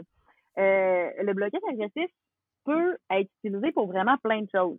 Ça peut être utilisé quand justement tu as une fibre qui, euh, qui est euh, comme un peu un, un, je sais pas là, un, un mérino euh, pas super wash ou encore un, un BFL qui est un Blue Face Slicer, qui est un, un, un, mouton qui est frisé. Donc, la laine a énormément de rebond. Fait elle va, elle va avoir tendance à se, à à revenir sur elle-même. Donc, elle a une belle mémoire, une, une, belle élasticité. Mais toi, ce que tu voulais, finalement, quand tu le sors de ton lavage, c'est qu'il soit vraiment plus large, qu'il y ait une, une autre, une, une dimension plus large. Fait que tu vas venir l'étirer puis tu vas l'épingler aux dimensions que tu voulais plus larges. Fait que tu viens vraiment tirer sur ce que tu fais. Mais quand tu vas le porter, là, il va agrandir. Il va comme se slacker. Fait que tu vas te rendre là en le portant, non? Fait que là, tu vas être comme Peut-être, mais peut-être pas. Mais c'est aussi, c'est que oui, tu vas te rendre là en le portant, mais ça veut pas dire qu'il va avoir la ligne que tu veux. Il va partir dans le sens qu'il veut un peu tout seul. Tandis que quand tu le bloques en ligne droite, avec les dimensions que tu veux et tout, tu lui donnes vraiment sa direction puis sa ligne où tu veux qu'il euh, s'en aille. Je comprends. Fait que c'est dans certains projets, dans certains cas, pour certaines... Dans certains projets, c'est ça. Euh, ça sert ça sert quand finalement, ton échantillon, il était juste un petit peu trop serré finalement. Là, tu veux voir, suis capable de donner juste avec l'élasticité inhérente à la laine, capable de donner l'espace que finalement j'aurais voulu avoir. Fait que ça, tu viens faire un blocage agressif pour essayer de le forcer à se mettre en place. Tu vas faire ça avec un châle que tu veux étirer à son maximum pour qu'il ait vraiment, toute la grandeur qu'il peut obtenir. Puis après ça, mais tu vas faire ça avec un avec différents motifs. Euh, ça peut être du accord, ça peut être de la mosaïque, ça peut être de la dentelle, parce que tu veux vraiment venir révéler le détail euh, Je comprends. au complet. C'est quelque chose que tu n'es pas obligé de faire dans la vie, d'y aller bien agressivement. Je pense que c'est ça. C'est à la discrétion de chacun de qu'est-ce que tu as envie mais j'ai l'impression que, que bloquer agressivement, c'est juste parce que t'étais pas sur l'échantillon ou l'échantillon te, te satisfaisait pas assez, fait qu'au final, c'est que t'aimes pas tellement ton produit fini. C'est Ben, il y a un peu de ça. Ouais. Il y a effectivement un peu de ça. C'est-à-dire que, tu sais, les seuls moments où j'ai vraiment bloqué agressivement dans ma vie, c'était pour ça. Mais euh, c'est pas parce que les seuls moments où moi je l'ai fait, c'est ça, que ça mmh. peut pas être quelque chose qu'on fait euh, euh volontairement avec une avec pour ben, pour une raison de style, c'est euh, voulu et prémédité. Ben en fait, tu l'as tu l'as pas mal expliqué, là, je pense. Mais pourquoi faut-il bloquer nos tricots, nos grands-mères le faisaient pas? C'est-tu la même question? Ah non, c'était deux questions différentes. OK. Alors, premièrement, là, c'est peut-être un gros jugement de valeur que je vais dire, c'est peut-être une erreur, mais à ma connaissance, à moi, nos grands-mères tricotaient principalement avec de l'acrylique, avec euh, du 100% acrylique ou du mélange d'acrylique. L'acrylique, ça se bloque pas. Ça bloque pas, ça, ça changera pas euh, de ça changera pas. Finalement, là, ça va pas élargir, ça va pas grandir, ça va pas. Ça, ça, ça bougera pas. J'imagine qu'avec le Fentex aussi, c'était la même fait, chose. Oui, c'est ça. Fentex, c'est la même chose. C'est tout, c'est toute une base de plastique, en fait. C'est ça. Il va pas plus ouvrir ou moins ouvrir. Il y a pas de, il y a pas de rebond. Et quand je dis il y a pas de rebond, faut faire attention. La fibre peut avoir du rebond et le tricot peut avoir du rebond. Parce que le tricot, par, par définition, c'est une, c'est un enfilage de maille relativement lousse parce que l'aiguille fait un espace vide. Fait le, le tricot en tant que tel, le tissu que ça fait, c'est élastique. Il y, a une, il, y a une, il y a une mouvance. Mais la fibre, le plastique, le coton, le lin, ça, ça n'a pas d'élasticité. La fibre en tant que telle, elle a, tu peux pas comme le tirer puis le ramener puis qu'elle ait un, un mouvement, tandis que la laine, c'est de la kératine, c'est comme des cheveux, tu peux tirer dessus puis qu'ils reviennent en place. C'est ça l'élasticité de la fibre. Fait ça, c'est une bonne différence à donner. Euh, après ça, est-ce qu'on est obligé de bloquer nos tricots? Non. Il y a plein de choses euh, que même ça donne presque rien de les bloquer. Par exemple, moi, les bas, eh je ben, ne bloque pas ça. non plus. Je ne je n'en vois pas l'intérêt. Surtout que si tu as le malheur de bloquer ton bas plus grand que la circonférence, euh, la circonférence ou la longueur de ton propre pied, à partir du moment où la laine a été étirée à plus grand que toi, elle ne reviendra pas à plus petite que toi. Là. Fait que ton bas, il ne fera pas. Ça, c'est une tragédie. Ensuite, Ensuite, le fait de le fait de le mettre dans ton pied, c'est quelque chose qui est fait en aisance négative, les bas. Fait que ça va venir s'étirer puis prendre la forme de ton pied ça va être chaud parce que, ben, à moins que vous ayez vraiment, mais vraiment toujours prêt aux pieds, des pieds, c'est, ça réchauffe à mener, là. Fait que ça va être chaud, ça va prendre sa forme, ça va se bloquer sur vous, puis c'est parfait. Ça, c'est mon exemple idéal de, de, de qu'est-ce qu'on bloque pas dans la vie. Après ça, euh, une dentelle pas bloquée sur une fibre autre que de l'acrylique, ça, ça révélera jamais son aspect euh, flamboyant flamboyant, idéal, par, en guillemets, parfait qu'il peut avoir parce que les trous restent plus petits. Parce que la fibre, reste collée ensemble jusqu'à ce que tu le mouilles, que tu le laisses lâcher, puis que tu viennes les tirer, puis que tu le fasses sécher dans une position particulière. La, la position complètement ouverte. Puis là, c'est ça. C'est pour ça qu'on dit que la fibre a une mémoire. C'est comme si, une fois que tu l'as étirée en une place, elle va elle va euh, relativement se souvenir de ça, puis elle va rester quand même assez grande parce qu'elle va avoir ses champs en place. Interesting. Qui a inventé le blocage, Lydia? Qui?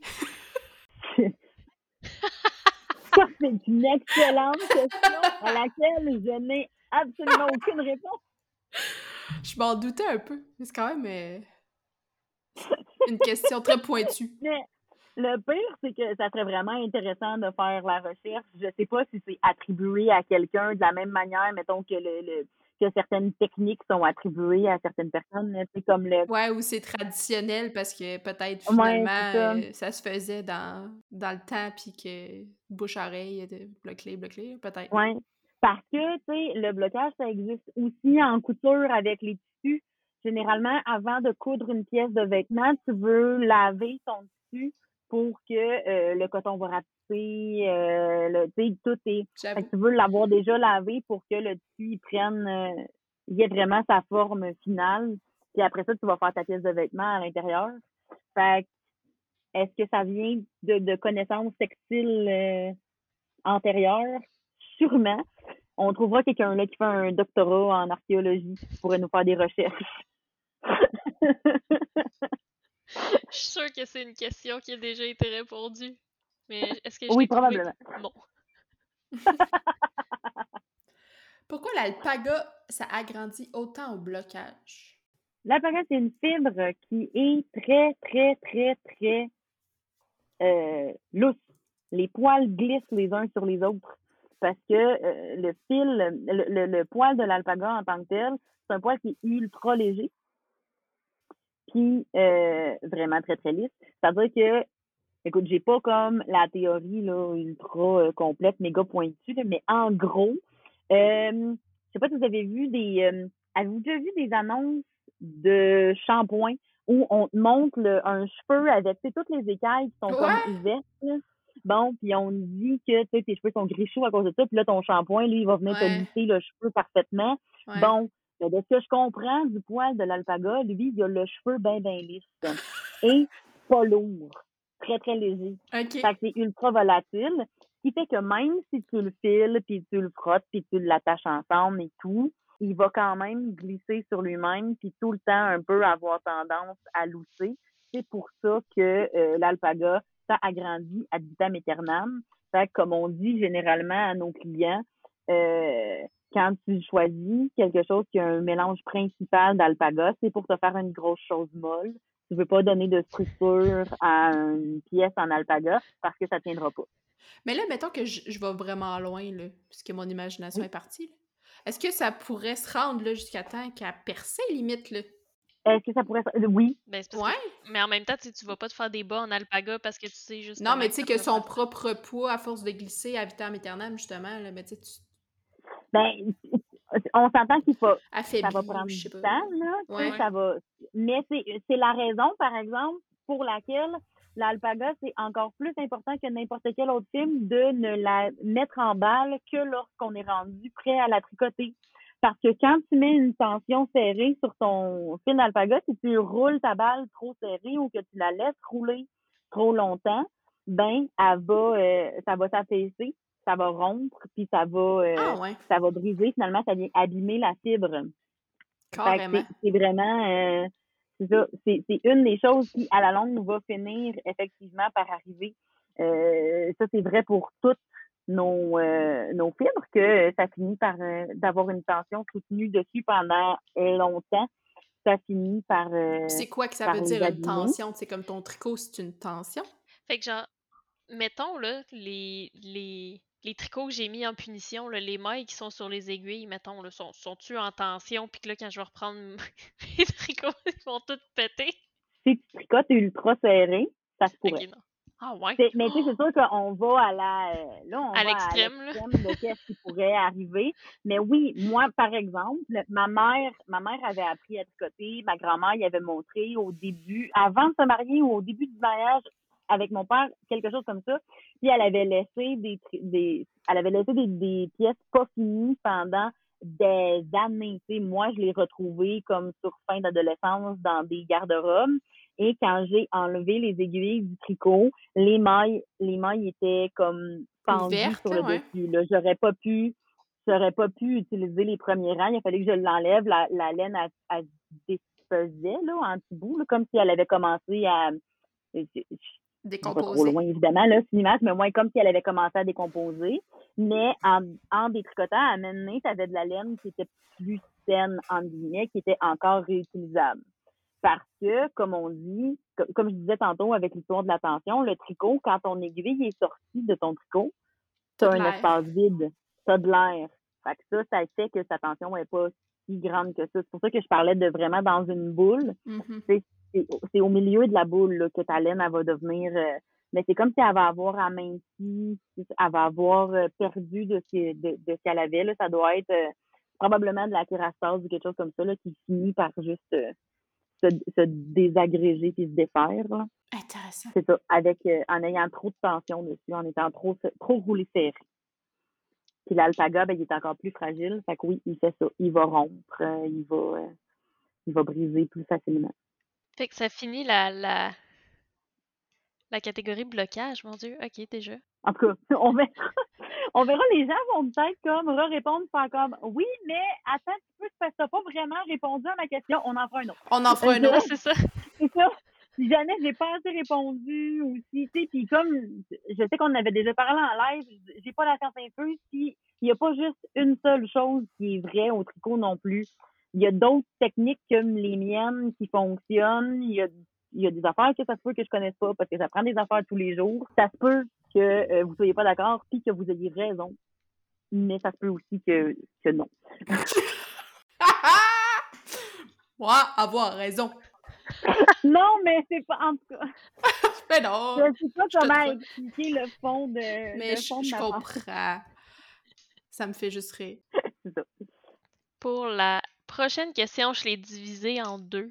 OK? La question va comme suit. Comment on fait pour démêler les types de fibres? Par exemple, est-ce que ça existe une ressource qui dit quel type de fibre prendre pour du jacquard ou versus de la dentelle? Euh, ouais, il y a des... euh, Est-ce qu'il y a une Bible? Qui explique ça? Une Bible. Il y, a, euh, il y a plusieurs livres qui ont été édités sur les types de fibres, euh, sur euh, qui, qui donnent plein de caractéristiques. Tu vois, ça, c'est le moment où j'ai envie de me lever et aller chercher le livre. Vas-y, vas-y, vas-y! C'est correct! J'en ai un en plus, moi tout, je vais aller voir.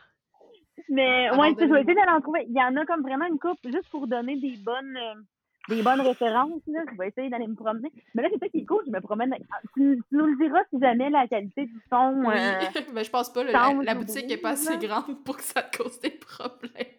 ça devrait pas en principe.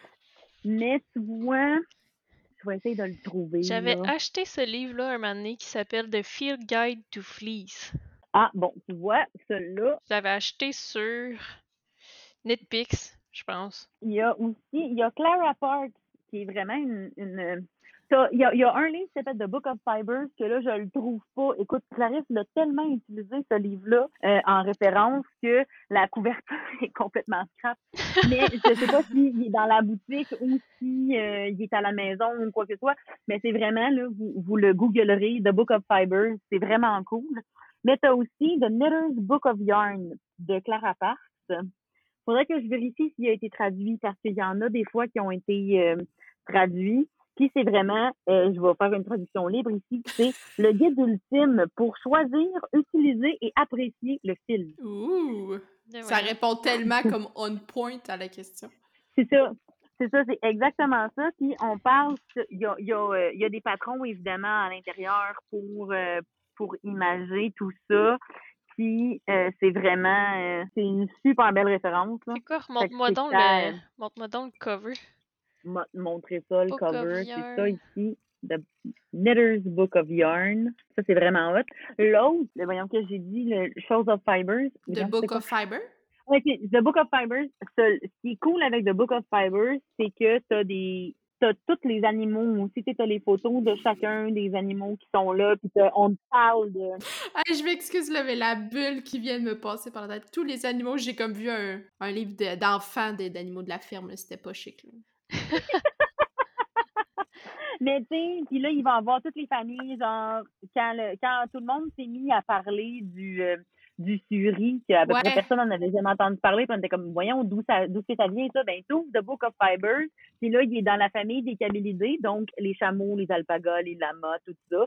C'est un genre de cousin euh, semi-germain de l'alpaga. Fait que, tu sais, c'est cute, c'est tout petit, enfin. Donc, c'est bien le fun d'aller voir ça parce qu'il y a ça, puis là, tu pars de l'animal, tu, tu pars de la région d'où il vient, puis après ça, tu as les qualités. À quoi, qu'est-ce qu'ils font, à quoi ils vont servir, c'est plus de la chaleur, il est mieux pour faire du thé. Fait que ça, c'est vraiment des références ultra le fun à avoir dans une vie. C'est quand même nice, pour vrai. Ça- ce qui est cool, c'est que quand tu travailles au cœur de mer, t'as pas besoin d'acheter. c'est juste le petit. Au cœur de mort! Ça, je t'ai pour dire. Moi, j'ai une, une question euh, par rapport euh, au cœur de maille. Je sais pas ça me. Est-ce que, euh, tu sais, mettons, je m'en vais, euh, ben là, je vais le dire comme tout le monde, mettons que je vais chez Cœur de Maille, j'ai-tu le droit d'observer les livres puis de fouiller dedans? Ouais, moi aussi, En je me suis toujours posé la question. J'ose pas les ouvrir. Oui, c'est toujours, euh, on peut toujours les consulter, les regarder. Comme Clarisse dit toujours, vous pouvez pas les photocopier. Parce que, hein, Ouais. c'est du plagiat. Mais oui, vous pouvez venir les consulter, euh, surtout en temps de pas pandémie, quand euh, Ouais. le, le salon est accessible, qu'on peut s'installer, puis regarder, puis feuilleter les trucs. C'est encore plus cool parce qu'on peut prendre le temps de faire des recherches puis voir. là. Ça fait un peu bibliothèque, c'est comme trop nice. C'est ça, ça fait un peu bibliothèque.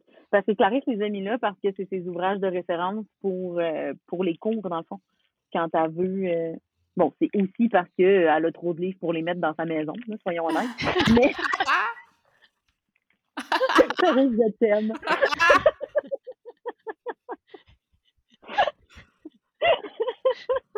Mais On va dire que c'est sa gentillesse pour aider sa clientèle qui, Non, qui non, le non, c'est motive à mettre ses... Mais c'est sûr que oui. Mais c'est sûr que oui. c'est vraiment ça aussi, là. C'est vraiment une, c'est une bibliothèque professionnelle. C'est juste qu'il y avait plusieurs de ces ouvrages-là qu'elle s'était achetés pour son édification personnelle. Puis maintenant, ça sert, euh, ça sert dans la boutique. Mais, euh, ben oui, c'est ça. elle a pas, euh, juste pour rassurer tout le monde, là, elle a pas mis sa collection de Harry Potter en bas parce qu'elle a pas de place chez deux. C'est pas ça, non, mais après avoir roast Clarisse, je pense que t'es mûr pour la question de Mélissa. Oui. Ça fait quoi comme feeling d'être vraiment supérieur intellectuellement?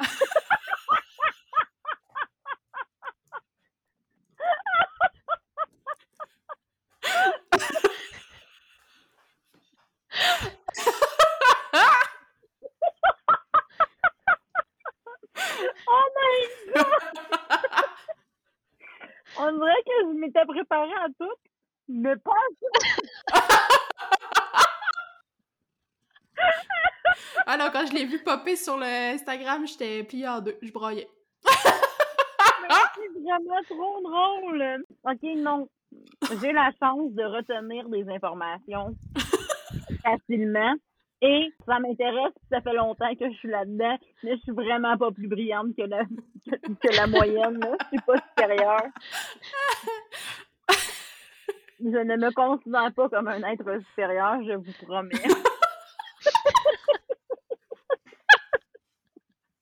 Ah, c'est si drôle. Ah, c'est vraiment drôle. Et oui, après avoir Rose Clarisse sur 50 livres, je le mérite vraiment. Merci Mélissa! Puis après ça, les gens se demandent si on a du fun chez Cœur de oui! Retour au, au programme principal. Ah oui! Qu'est-ce que ça change? Deux plays versus trois plays versus quatre plays versus pas de plays versus. C'est ça, là. OK. Euh, le nombre de plis, c'est le nombre de fils que tu as qui sont twistés ensemble quand on vient retordre la file la file. Quand on vient retordre le fil au filage. Ouais. Euh, il fut un temps, donc traditionnellement, le nombre de plis allait aussi être égal au nom, à la grosseur que tu avais. Ah. Parce que, euh, euh, historiquement, dans le fond, un fingering ou un, pli, ou la grosseur Lenaba, euh, c'était la première grosseur de fil qu'on pouvait faire en utilisant les, les, machines. Ben, les rouets, mais les machines. C'est les La première grosseur qui sortait, un pli, c'était un fingering. Quand on mettait deux plis, on avait un DK, qui est l'abréviation de double knit. Donc, tricot double ou double tricot, ou en tout cas, fait double du fil. Puis, ça DK, ça faisait deux, deux plis, deux fils. On rajoutait un troisième pli, un troisième fil, on avait du worsted. Ça, le quatrième fil, on tombait au chunky ou bulky, puis ainsi de suite. Puis des gros, gros fils, il n'y en avait pas. OK il n'y avait pas vraiment de, des, des, des gros trucs, là. C'était pas particulièrement. Ton euh, était quasiment comme le hareng d'aujourd'hui, mettons. Ben, pas le hareng, mais le, ben, worsted. C'est parce que faudrait que je revérifie avec, euh, avec Clarisse si là-dessus, sur les connaissances comme historiques, elle a. Euh, un bon, je veux pas trop la roaster, mais tu sais, elle a quand même 11 ans d'avance sur moi pour toutes les études qu'elle aurait pu faire. Fait Fait que, tu sais, en termes d'histoire, on en connaît plus. Oh là là, je suis méchante! Ben non, là. l'expérience, c'est l'expérience. mais non, mais c'est ça. Là, elle a, Claire, elle a encore plus d'expérience détaillée là-dessus. Fait que je pourrais revérifier avec elle. Mais ça arrêtait peut-être au hareng qui était, tu sais, fait qu'il y avait worsted au hareng par-dessus, puis genre, il n'y avait pas nécessairement plus gros que ça. Faudrait que je revoie, là. Mais je, ce que je sais, euh, c'est que euh, des très, très gros fils, il n'y en avait pas.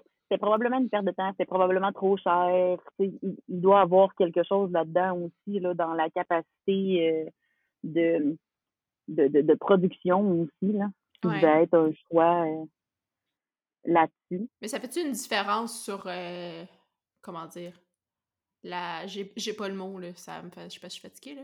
Mais, la oui, ça va faire un ça va faire une différence sur la solidité, ça va faire une différence sur les drapés qu'on va pouvoir obtenir aussi dans nos tissus. Parce que euh, plus on c'est souvent justement la raison où on va choisir de doubler un fil dans un tricot plutôt que de prendre. Tu sais, quand on prend euh, Stephen West qui fait tout en fingering doublé au lieu de prendre des cas, là. Ouais. Non. Mais prendre deux fils avec un, un très faible twist, là, qui sont retordus vraiment lousses, ça permet d'introduire plus d'air dans notre tricot, donc d'aller chercher un peu plus de, comme j'ai dit à une élève ce matin, un peu plus de smooshy, qui est le terme scientifique, le smooshy. de squish. De squish, c'est ça. Mais c'est vraiment, fait que c'est plus, c'est ça. On va avoir l'impression qu'il est presque rembourré. il y a vraiment une raison. Il y a vraiment une raison. on, vient introduire plus d'air. Euh, ça va permettre d'avoir une plus grande souplesse que d'utiliser un fil qui a été retordu de manière plus dense. Donc, pour obtenir la grosseur que le, le, le twist loose qu'on obtient quand nous-mêmes à la main, on vient, euh, on vient doubler. C'est la même chose pour le nombre de plis qu'on va aller obtenir. C'est aussi le même concept pour quand on a des fils qui sont filés en chaînette. Ouais. Un coton qui est filé en chaînette. Le coton, c'est de la fibre qui est vraiment très, très, très, très dense. Fait que si tu fais juste la prendre worsted fun, donc c'est peigné mm-hmm. et retwisté tout ensemble, on vient chercher on vient, on vient pogner quelque chose qui est vraiment très, très solide, et qui va être très lourd. Quand on le file en chaînette, ben, on, on a une certaine, le, la chaînette en, en, tant que telle vient mettre une certaine solidité, mais vient aussi permettre d'avoir moins de fils placés ensemble, plus d'air, plus de souplesse, moins de lourdeur dans le, dans le tissu, moins de densité. Euh, ça, ça permet aussi la chaînette d'aller chercher une, à l'inverse ou presque, d'aller chercher une solidité dans des fibres comme de l'alpaga ou euh, d'autres types de camélidés qui vont avoir tendance à s'étirer à vitam aeternam. Si ils sont déjà repliés, puis comme ben, une chaînette, c'est du crochet finalement, là, presque. Mm-hmm. Fait que le fait qu'il ait déjà été noué l'un sur l'autre, puis que tu viens le renouer quand tu tricotes, ben, tu donnes plus de, de, structure à ta fibre, donc elle va avoir une plus grande solidité aussi. J'aime ça que je m'invente des questions puis que j'y réponds à mesure. Mais ça, ça me fait, tout me fait penser à quelque chose d'autre. Euh. C'est correct. On va juste être plus éduqués que prévu. C'est plutôt positif. Puis, ben, en fait, ça retourne un peu sur le, le même sujet. La prochaine question, c'est genre, pourquoi les fibres végétales sont plus stables que les fibres animales? Euh, on revient au, euh, on, on, revient à l'histoire de la fibre.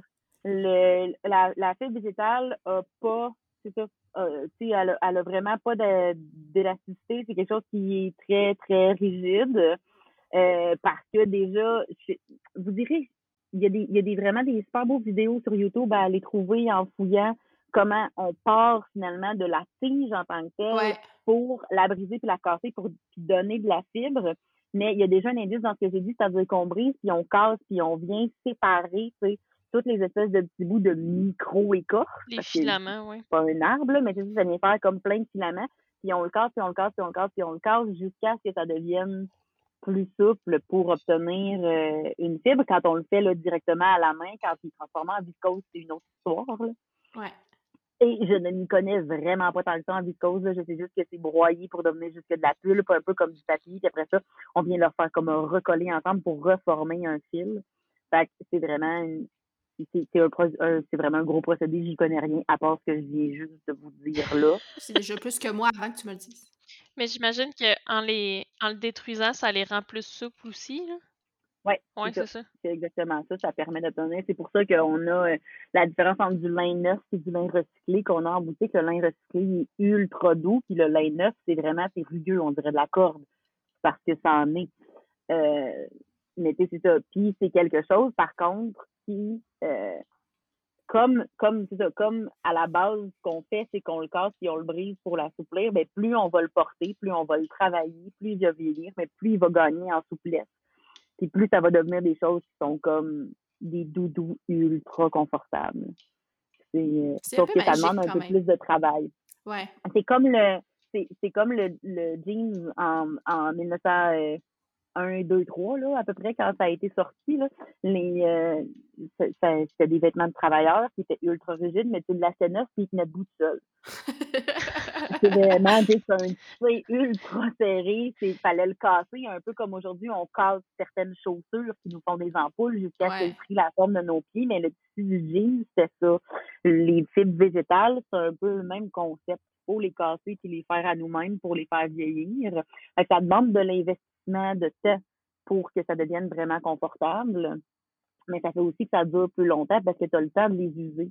Aujourd'hui, quand on achète un jeans ou qu'on achète quelque chose qui a été qui est doux, généralement, c'est qui a été pré-usé. Clarisse dit toujours que le prix à payer pour la douceur, c'est la fragilité.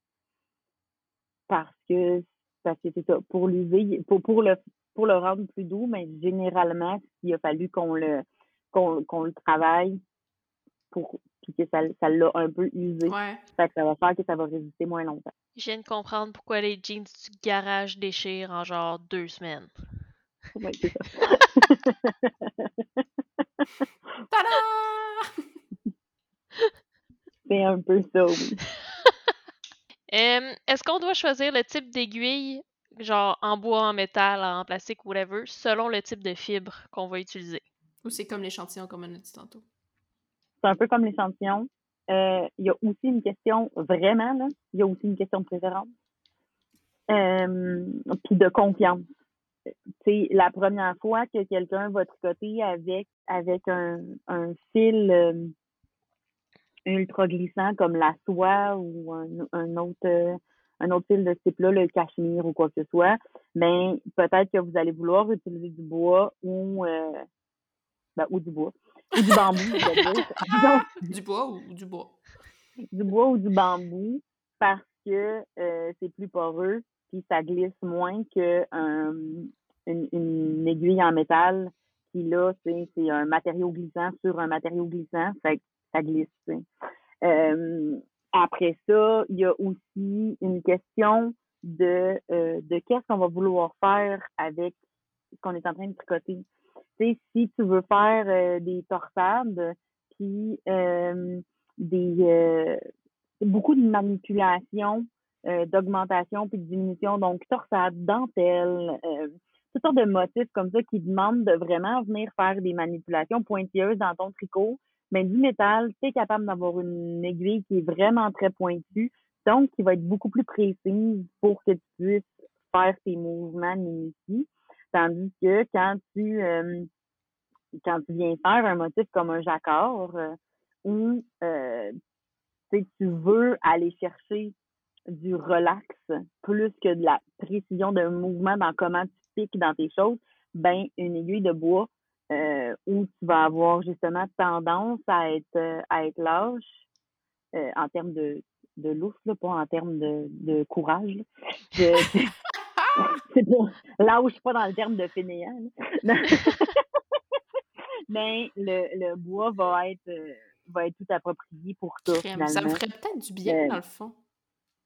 Mais, mais c'est ça.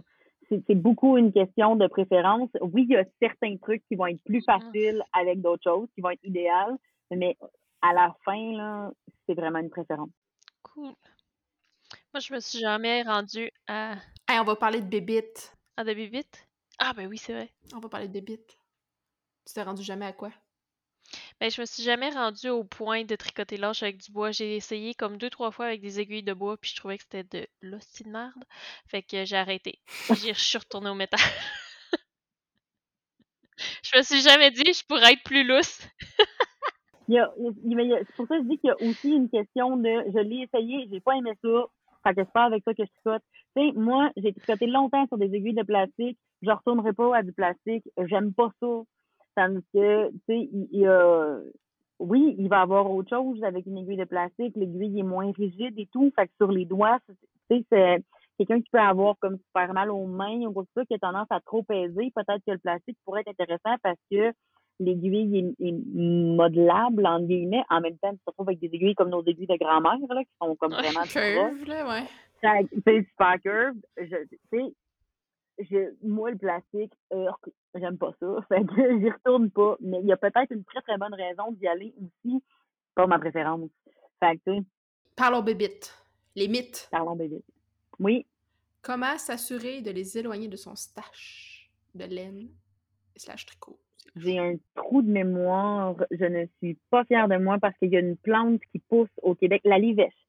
La livèche, c'est quelque chose qui pousse à Québec euh, en quantité industrielle, là, euh, dans le parc Victoria, genre. Fait euh, on peut tout aller s'en chercher, s'en faire, s'en faire sécher dans un coin, puis après ça, le mettre autour de notre tâche. La livèche, la lavande, peut-être l'eucalyptus aussi, il faudrait que je revérifie. mais il y a plusieurs essences naturelles comme ça qui, pour nous, sont bon, pour les bébés, c'est pas plaisant viennent vraiment être intéressants. Puis ce qui est cool, c'est que comme il y a plusieurs options différentes, si toi, la lavande, ça te donne mal en tête, ben tu peux essayer la livèche. Puis si t'as as ça, la livèche, ou qu'il n'y en a pas chez vous parce que, je sais pas, euh, tu au Brésil, puis il n'y a pas ça de la livèche, ben tu peux essayer l'eucalyptus. Je veux dire, plusieurs options. Il y a vraiment plusieurs, euh, plusieurs options qui, euh, qui se prêtent à ça. Il y a aussi des petits sérums, des petits push-push qu'on peut acheter. De, si je me souviens bien, les, les brebis du brouillage en font un.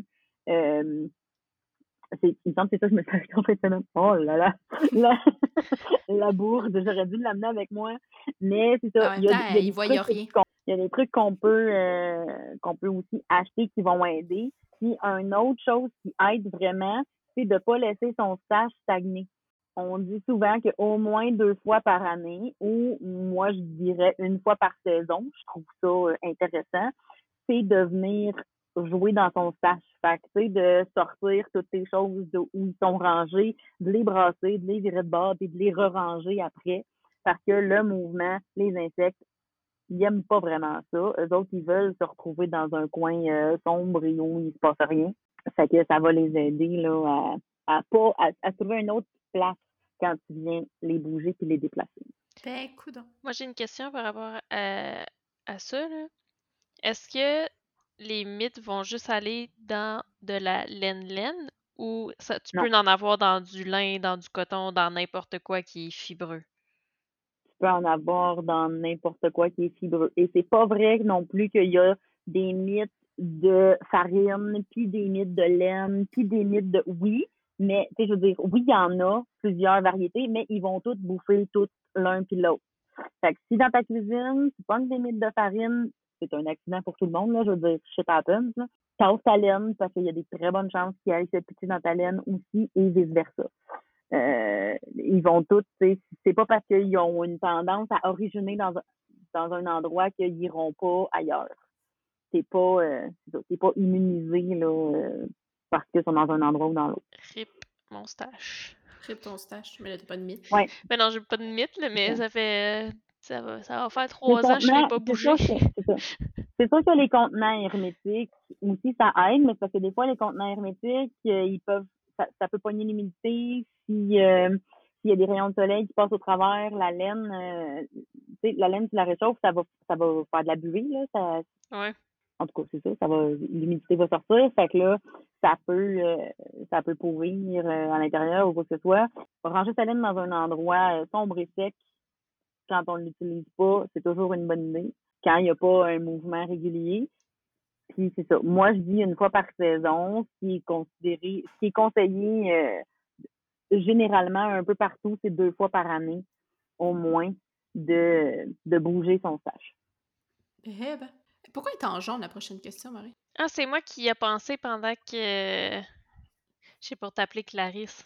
Lydia expliquait euh, les affaires de Woolen puis euh, euh, Unspun PC puis ça, blablabla. Ouais, Fait que là, moi, mettons là, que j'arrive au cœur de mer. Arrêtez de me troller, ça! Mais c'est. C'était demi. Puis là, je te dis, OK, moi, je veux me faire un chandail en déca. Je veux qu'il ait tel drapé. Je veux qu'il tombe comme ça sur moi. Je veux que. Je te donne tous les détails du, de ce que je veux. Tu serais capable de me dire, bon, ben, t'es mieux d'aller dans l'alpaga on parce que blablabla. Puis là, tu m'expliqueras tout ça. OK. Oui. Puis Clarisse encore plus que moi, probablement. Euh, mais c'est pas comme juste à toi, c'était comme à, tout le monde au cœur de moi. Non, non, mais à, c'est ça, à tout le monde au cœur de moi. Puis ça, je veux dire, on a toutes, euh, on a toutes plus de connaissances sur un truc que sur un autre ou quoi que ce soit. Fait que quand vous arrivez avec une question à la boutique, on, euh, on va s'échanger. C'est Ah, attends, Lydia, elle, elle me semble fait quelque chose là-dessus, Lydia est en moi. Euh, ou Anne est vraiment bonne là-dedans parce qu'elle en a déjà fait. Mel, même affaire, puis là aussi. Là. Fait qu'on on s'échange ça quand on n'est pas sûr ou euh, quand on sait qu'une a plus d'expérience euh, dans un truc que dans un autre. Dans les réactions de la fibre, je suis vraiment bonne, mais Clarisse est excellente. Elle a vraiment des trucs euh, que c'est. Cool. C'est fou, là. Ça sent le projet, Marie? Mais non, mais tu sais, c'est parce que, tu sais, quand je te parlais, admettons, de mon rifleur avec ma nutidène, mettons, tu sais, j'avais vraiment une idée précise du projet, puis je savais comment je voulais qu'il tombe, puis j'étais genre, je veux qu'il y ait un squishy, je veux qu'il y ait ci, je veux qu'il y ait ça, mais je, ne sais pas le faire avec quoi. Ouais. Ben oui, mais non, pas Mm. tant que ça. là. Fait que c'était de là ma question. Tu sais, mettons que j'arrive avec mon projet de rêve, là, puis là, je te donne mon patron, je veux que ça ressemble à ça, je veux que ça tombe de même, je veux ci, je veux ça. Tu serais, ben vous seriez capable de me diriger vers la bonne fibre. Exactement. Puis si on l'a pas, on va aussi vous le dire. Ça, c'est encore Parce plus que nice. je pense que c'est vraiment important. Là. Si on sait où aller la chercher, on va vous le dire. Des fois, on ne sait pas où aller trouver, fait qu'on ne peut pas vous donner d'aide là, là-dessus, mais on va vous diriger là, tout ce qu'on est capable de faire, on va le faire. C'est Parce que vous êtes incroyables. On les aime tellement. On n'est pas les seuls, là. Voyons, Comme si. La seule boutique au monde, c'est à Ben non, Québec. Alors là, c'est le cœur de maille chaud aujourd'hui. là. On va y aller en ligne. je prêche vraiment pour ma paroisse, mais tu sais, je veux dire, on est tout plein au Québec qui vont faire ça puis qui vont C'est travailler là. c'est certain. Dans les boutiques niches, habituellement, là, C'est ça. t'as comme pas le choix de toute façon si tu veux survivre. Là. Ça, le bouche à oreille vient avec ça aussi. On est des tonnes de boutiques au Québec qui vont faire exactement la même Mhm. affaire puis vous diriger au bon endroit. Où trouve. Alors, on change de catégorie. là. euh, C'est la tec- Oui. ta catégorie euh, nommée par Marie-Sophie technique. Technique, parfait. C'est pas. c'est- On va voir. Ben, c'est parce qu'il y a comme plein d'affaires techniques, mais en Fait que c'est un ramassis de patentes, dans le fond. J'aime ça. Où trouve-t-on les mensurations moyennes, et ici, guillemets, des gens, si on veut dés- désigner un chandail? Euh, Il y, a une y a des références en ligne là-dessus à aller chercher. Je ne fais pas de patron. Fait que la référence, je la connais pas, mais il y a quelqu'un qui me l'avait déjà mentionné. Euh, je vais essayer de le googler pour aller le retrouver parce que je sais qu'il y a des, des standards, et là, j'utilise vraiment le terme standard, encore une fois, avec des énormes guillemets, des choses qui ont été établies pour le prêt-à-porter. Ouais. Euh, puis tu sais, quand je dis le prêt-à-porter, je veux vraiment parler du concept historique de on a passé d'aller s'acheter ses vêtements chez une modiste. Sais, on est genre dans Orgueil et Préjugés, là, présentement. C'était comme sur mesure, mettons? On- ça, des vêtements sur mesure pour les gens riches, puis, les gens pauvres qui, eux autres, c'est faisaient tout seuls avec les guenilles, euh, qui ramassaient un peu partout, là. On est dans ce, dans ce niveau-là. Puis on est passé à l'avènement des, euh, des centres d'achat. Là, on est rendu dans Monsieur Selfridge. Oui, j'écoute beaucoup trop de séries euh, britanniques, mais Faut que je l'écoute, ça, on a commencé, on a commencé, c'est ça, à avoir, euh, à pouvoir aller acheter des choses qui étaient coupées, donc euh, qui étaient pré-coupées, puis qui étaient faites en série pour que tout le monde s'achète la même affaire. C'est à ce moment-là où on est arrivé avec le vrai, avec avec le vrai prêt à porter, mais aussi avec le dilemme de maintenant c'est pas le linge qu'il faut qu'il me fasse, c'est moi qu'il faut qu'il rentre dedans parce qu'il y a un standard. Fait que quand je parle des standards, c'est de ça que je veux parler. Ouais. Fait qu'il y a des mesures standards et moyennes qui sont en référence en quelque part en ligne que je vais essayer de vous retrouver. Mais euh, si je les trouve pas là, euh, comme on avait dit, là, je vais, je vais rechercher le lien ou je vais rechercher les personnes qui m'en ont parlé euh, auparavant, puis je vais te l'envoyer pour qu'on puisse le Ouais. mettre dans les notes. Oui. Ben, en fait, Marie-Sophie, mais ça marche pareil. Au pire, tu l'envoies dans Oui. notre conversation sur, euh, sur Parce que moi, les notes, c'est non. Parfait. C'est du vomi. Il y a juste moi qui est assez freak pour reclasser les questions par catégorie. Fait qu'il y a juste moi qui va être assez freak pour euh, faire les références. Tu vois, j'en ai déjà une dont j'avais euh, dont j'avais déjà entendu parler. Il y a une des ressources qui est Craft Yarn Council. Les ressources sont presque tout le temps en anglais. Je les connais pas en français parce que je me fouille pas beaucoup euh, en français. Il doit en avoir des ressources qui sont Mais je pense probablement que c'est. européennes. euh, je pense que c'est Amélie de, du petit mouton noir Cléo qui pose la question et l'anglais n'est pas un problème du tout. Fait que Parfait. Cette personne sera contente. Mais fait que, Crackdown Console, c'est vraiment un endroit où il y a plein d'informations euh, là-dessus. Et il y en a d'autres. On peut vraiment googler, là, tu sais, Knitting Pattern Standard Measures, qui est ce que moi j'ai cherché. Puis, euh, il y en a vraiment plusieurs. Il y a Sister Mountain qui ont fait des, euh, vraiment un, un document Excel où on peut rentrer des mesures puis regarder euh, regarder ça se placer, euh, se calculer un peu partout.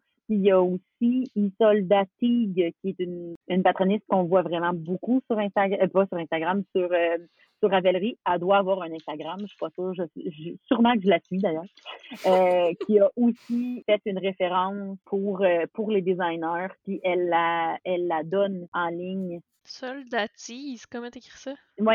Ben, Isolda, c'est Y-S-O-L-D-A. Ah, Isolda. Tig, laisse-moi aller le rechercher dans Ravelry pour avoir l'orthographe. Est-ce que c'est elle? Il faut avoir. Tu vois je pas? Je regarde plus parce que là, j'étais partie chercher, m'a te retrouvé. Eh ben, on voit pas grand-chose, Marie. Ça, ça zoome pas, hein? Non. Ben, au pire, partage-le dans la conversation, puis vous le retrouverez. Oui, c'est ça. Mais elle, a elle, a participé à un. Elle me dit quoi? Ben, son visage, je pense qu'elle a participé à. Voyons. Ton Star? Ouais, Star, c'est le genre de choses qu'elle fait, là, mais ouais. Peut-être, je sais pas. Mais je vais me noter. Il y a plusieurs, euh, plusieurs références à trouver en ligne. C'est relativement facile, puis ça donne des bonnes idées. C'est ça. il doit. Il y a probablement des livres, il y a probablement d'autres choses en presse écrite, mais sérieux, avec ce qu'il y a en ligne, avec ce qui se partage aussi dans la communauté des designers tricot, on est capable d'avoir des, des super bonnes références de base. Nice. Moi, je l'aime bien la prochaine question. Peux-tu nous donner des trucs pour faire des torsades sans aiguille? À torsade. Ben, sans aiguille à torsade. Je sais genre, pourquoi il est réécrit torsade, mais je viens de catcher?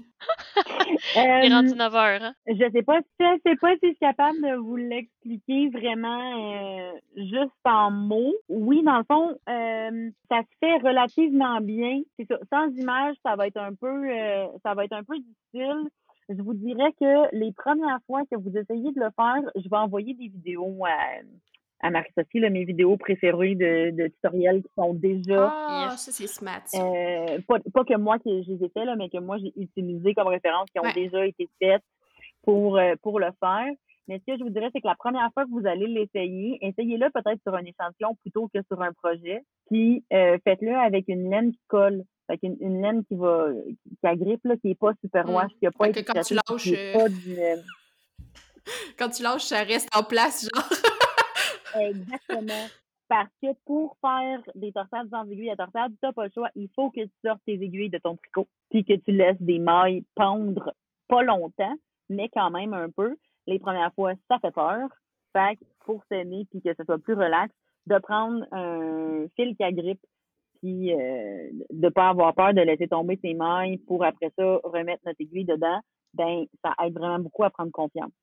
Mais euh, c'est ça, je vais vous envoyer des vidéos parce que c'est dur à décrire. là.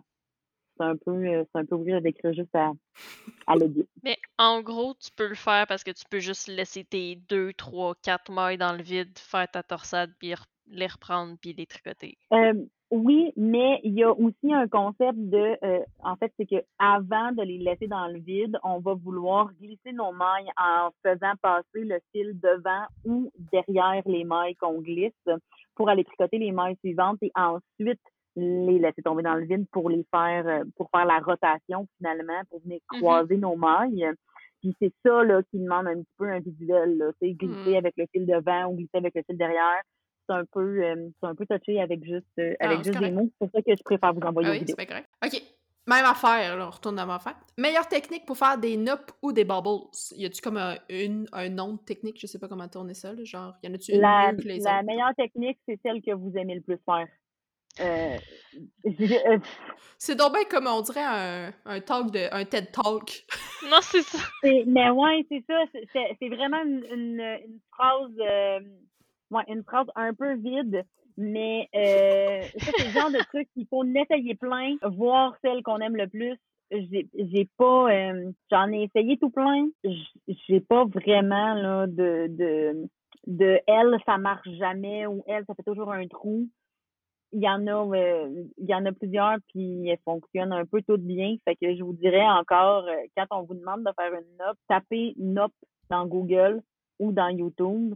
Regardez quatre vidéos de quatre manières différentes. Celle tu comprends, fait là. Ouais. Celle tu comprends, fait là. C'est vraiment ça. Par rapport à ça, j'ai une question. Oui. Tu sais, là, quand tu googles des techniques sur YouTube, mettons. Ouais. Puis que tu essaies de trouver des vidéos qui t'expliquent. Oui. Tu vas? Tu sais, des... non, mais c'est parce que des fois, tu tombes sur des vidéos qui ont différentes manières de faire la même technique. À mettons, make one right. Ben là, je dis ça, mais il y a comme pas tant de manières. Mais tu comprends ce que je veux dire, là? Il y a comme plusieurs vidéos, plusieurs manières de faire exactement la même affaire, le même point. Il n'y a pas une mauvaise réponse. Si tu, ton patron va pas référer à, mettons, à une technique précise, tu pourrais, il va juste te parler du point. Ça fait-tu du sens? Ça fait vraiment ça fait vraiment beaucoup de sens. Euh, il y a des choses que tu as plusieurs manières de faire exactement la même affaire. Genre, mon meilleur exemple, c'est comment tenir ton fil pour tu sais, comment tenir la tension de ton fil là, dans sa main. Est-ce que je l'entoure huit fois autour de mon petit doigt ou j'y fais faire un zigzag dans toutes mes mains ou je le laisse lousse?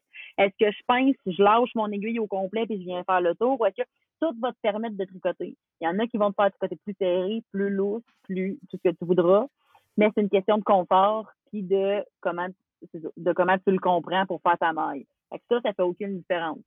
Après ça, il y en a par contre qui vont te donner plusieurs euh, manières différentes de faire quelque chose, mais qui vont te dire voici quand je fais ça, ça fait une nuance. Genre le fameux SSK corrigé ou SSK modifié. Là. Le, le SSK, c'est la diminution qui euh, c'est elle qui m'intrigue particulièrement. bon, c'est vraiment, c'est une question de lecture de tricot. Euh, vraiment beaucoup. C'est-à-dire que quand tu fais les, quand tu glisses ta maille comme si tu allais la tricoter à l'endroit, euh, tu viens, tu viens changer l'orientation de ta maille, c'est-à-dire que ton fil entrait d'avant vers l'arrière sur ta maille parce qu'il a été enroulé comme ça, de l'avant vers l'arrière. Puis quand tu le quand tu le glisses, toi, tu viens, tu viens la virer de base finalement. Ça fait comme mm-hmm. si ton fil arrive de l'arrière puis qui s'en vient en avant. C'est ça qui va faire les mailles torses, là, tu sais, quand on vient tricoter. Quand on vient vraiment les tricoter pour les tordre. Bon, mais ça fait aussi que quand tu déposes ta maille sur ton tricot, ben, elle va être soit ouverte à droite ou ouverte à gauche. Ta deuxième maille, quand tu fais le fameux SSK, tu la glisses comme si tu tricotais ta maille à l'envers avant donc de les retricoter. Mais la maille qui est en dessous, donc la deuxième maille, elle, elle reste avec aucune torsion, elle reste complètement droite. Fait ça donne l'impression que ta maille rentre de manière neutre en dessous de celle que tu viens déposer ouverte parce que celle qui était tricotée à l'endroit, tu l'as, tu y as changé d'orientation pour venir ouvrir ton fil pour le changer, pour le faire tomber vers la gauche. Ouais. Fait que c'est ultra subtil. que ça donne, il faut que tu sois proche de ton tricot et que tu sois en train de le regarder pour vraiment voir l'orientation d'entrée de ta maille dans ta diminution en dessous de ton de ta diminution. C'est parce que c'est la maille des deux tricotés ensemble qui se retrouve en dessous de l'autre. Fait oui, ça fait une différence visuelle au final, mais est-ce que tu vas vraiment regarder ton tricot à ce point-là pour voir la différence, pour que ça soit corrigé? Ça va dépendre des personnes. Il y a des personnes qui ont une attention aux détails folle et qui vont s'en rendre compte. Puis ça dépend ensuite aussi de la grosseur des mailles de ton tricot. Si tu traites avec 2 mm, puis tu t'en rends compte, écoute, bravo, mais tu peux aussi prendre un break puis regarder ailleurs parce que, sérieux, je, personnellement, c'est vraiment petit. Mais si tu tricotes avec du 15 mm, Là, tes mailles sont, tu sais, tes mailles sont. Ils sont vraiment énormes, là. Ils font, tu sais, ils font que, ben, ils font sont un point aussi grosses que ma face, là. Tes mailles, sont, sont, sont vraiment grosses. Fait que là, si tu changes l'orientation de ta maille, ben, c'est sûr que ta voix est vraiment ouais. gros, ça paraît vraiment beaucoup. Fait que là, de venir faire ces petites corrections-là pour changer l'aspect visuel des diagonales que tu viens de créer avec tes, tes augmentations et tes diminutions, ça peut valoir la peine. Tout dépend après ça aussi finalement d'une question de préférence. C'est comme quelqu'un qui va être capable de, mettons que tu fais une erreur dans des côtes, là. Tu sais, euh, une fois, euh, sans t'en rendre compte, cinq rangs plus bas, tu as fait un pearl sur un nit. Il y a plein de monde que ça les dérangera pas, pas tout. Une main envers sur une main, ou tu aurais dû faire une main en droit dans ta colonne, excusez. Il y a des gens, là, ça les dérangera pas, pas tout. Ils vont continuer de dormir, puis ils s'en rendront pas compte sur son chandail que la côte était pas à bonne place en quelque part sous sa cuisse. Mais, il y en a qui vont y rêver la nuit. Fait que moi, ce que je dis toujours à mes élèves, c'est si t'es pour en rêver la nuit, on va le corriger. c'est un bon point. Mais avec des 2 mm, par exemple. Avec des 2 mm, sérieux, je vais quand même te le faire corriger, mais je pourrais aussi regarder ailleurs. Comme tes yeux. T'as passé deux mois de tricoter, mais regarde-le pas. non, c'est ça. Regarde, parce que regarde tout le reste de ton tricot, c'est pas grave. enfin. Mais pour moi, c'est pas grave. C'est pour ça, c'est ça que je dis, pour moi, c'est pas grave. Mais c'est pour ça que je demande tout le temps au monde qui sont autour de moi, si toi, ça te dérange, je vais te montrer comment faire pour le corriger, si tu le sais pas déjà. Ou je vais te conseiller, oui, prends le temps, défais va corriger ton, ton erreur, puis reviens. Parce que c'est vraiment important dans la vie. Là. On fait ça pour nous autres, puis on fait ça pour être bien le tricot. Fait que si ça fait rien que te gosser, ton objectif n'est pas ça. Mm-hmm. C'est clair. Quel serait le meilleur projet pour faire de la brioche? Genre, puis en bonus, elle aimerait ça, avoir des trucs et astuces pour lire son tricot de brioche. Être vraiment ultra habitué à faire des côtes. Ouais. des fois, j'ai des gens qui veulent commencer à faire de la brioche, puis la lecture de leur tricot traditionnel, c'est pas encore ça. C'est faire la différence entre une maille en droit et une maille en vert, visuellement, pas quand tu es en train de le faire, mais visuellement sur ton tricot.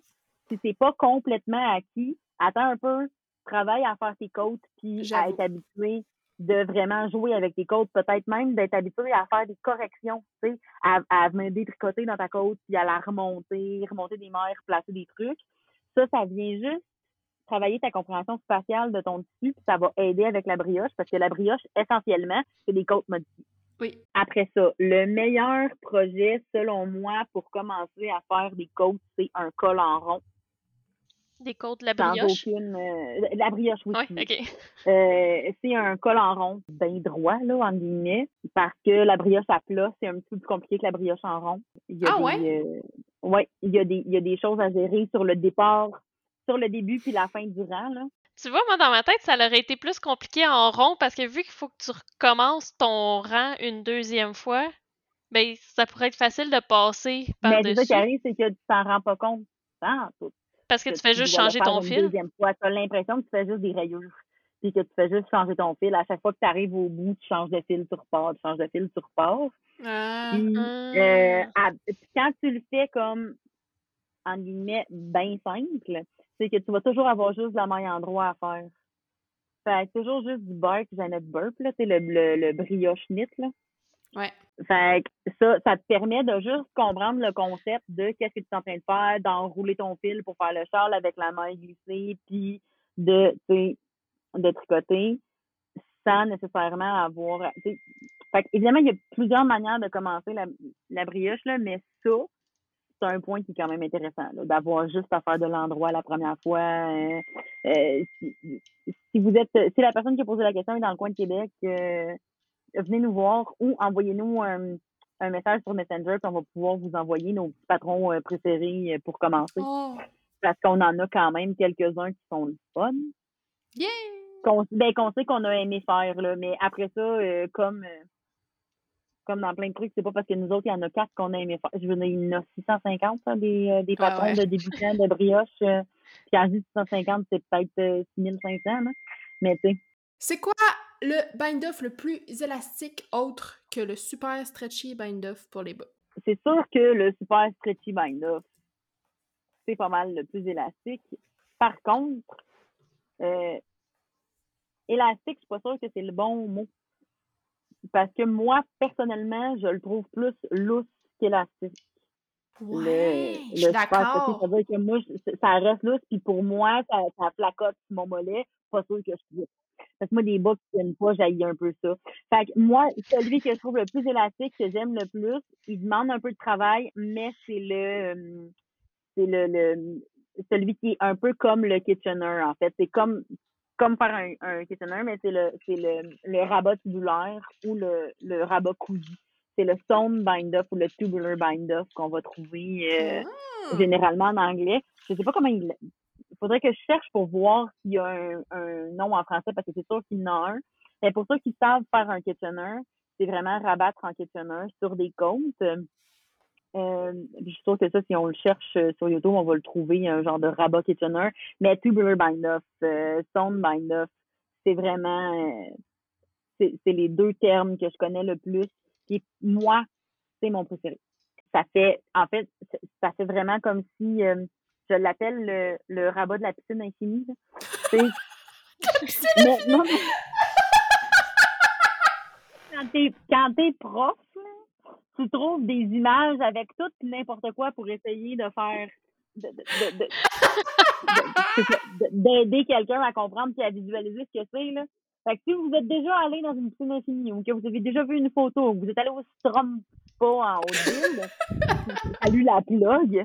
Euh, tu c'est une piscine que sur le bord, t'as de l'eau qui continue à couler, fait que ça te donne une impression qu'il se passe rien parce que t'as une chute d'eau en bas, puis là, tu vois juste de l'eau, t'as pas de bordure. Le, ce, rabat-là, c'est exactement ça que ça fait parce que c'est comme si tu venais euh, coudre une maille tricotée pour comme tout ra- euh, ra- ouais, comment je pourrais dire ça, pour raccorder finalement tes mailles en droite et tes mailles en vert ensemble. Fait que ça fait que c'est complètement invisible. Puis ça garde la même élasticité ou presque que tes côtes tout seul. Fait que euh, ça fait super beau, un. Puis c'est vraiment élastique, c'est-à-dire que euh, ça a le concept de euh, je- Ah, j'agrandis et je resserre. Je m'en allais dire, je vais faire ça pour mes prochains bas, mes prochains bas mais moi, j'ai peur du haut, grosse nounoune. Ouais, mais tu peux faire le montage tu vois, Ah! J'ai une question par rapport à ça, justement. procédure. Tu sais, dans, dans les patrons, souvent, ils vont te conseiller une technique pour castonner, une technique pour les bind-off. Moi, j'utilise tout le temps les mêmes. Puis peu importe la technique, moi, je trouve qu'il est assez stretch pour moi, puis ci, puis ça. C'est que... Non, ça? parce que toi, tu trouves que c'est bon pour toi. Euh, Mais- fait qu'il y a pas de. Là-dessus, là, il n'y a demande, euh, vraiment pas de réelle mauvaise réponse, sauf peut-être euh, le, le, montage au pouce. Là, ça, il n'y a jamais de bonne raison d'utiliser le montage au pouce. Mais euh, c'est Au aussi pouce, c'est quoi, ça? jugement de Mais valeur de personnelle. tourner sur ton pouce. Tu sais, le, le- de- quand tu fais. c'est- en, Ouais. en anglais, c'est le. Voyons, en anglais, c'est quoi donc? C'est le. Je l'ai tellement que j'ai oublié comment il s'appelait. Je- moi, je l'utilise pour mes petits Le bras. backward loop. Ouais, en anglais, c'est le backward loop. C'est c'est le montage qu'on a presque tout appris de, de, de nos grands-parents. C'est souvent le premier montage qu'on apprend, là, le montage par boucle arrière, juste sur notre pouce directement sur une aiguille. Mais ça, ça fait des espèces de, de gros fils longs qui, qui- c'est- juste lettre. Ça n'a pas de tonus. Je l'aime pas, ça donne jamais un beau résultat. Mais quand, tu sais, quand tu fais tes de bras, justement, ou que t'as ajouté des mailles, là. Oui, tu fais le montage tricoté pour ça. C'est le, ou en anglais, c'est le cable. Fait que quand ils disent, ça, moi, quand ils disent de faire le backward loop, tu mets un X là-dessus, euh, tu fais le montage tricoté ou le cable cast-on. Ça te demande une petite manipulation. C'est vraiment une grosse manipulation, vraiment désagréable. C'est-à-dire que tu veux ton tricot à l'envers.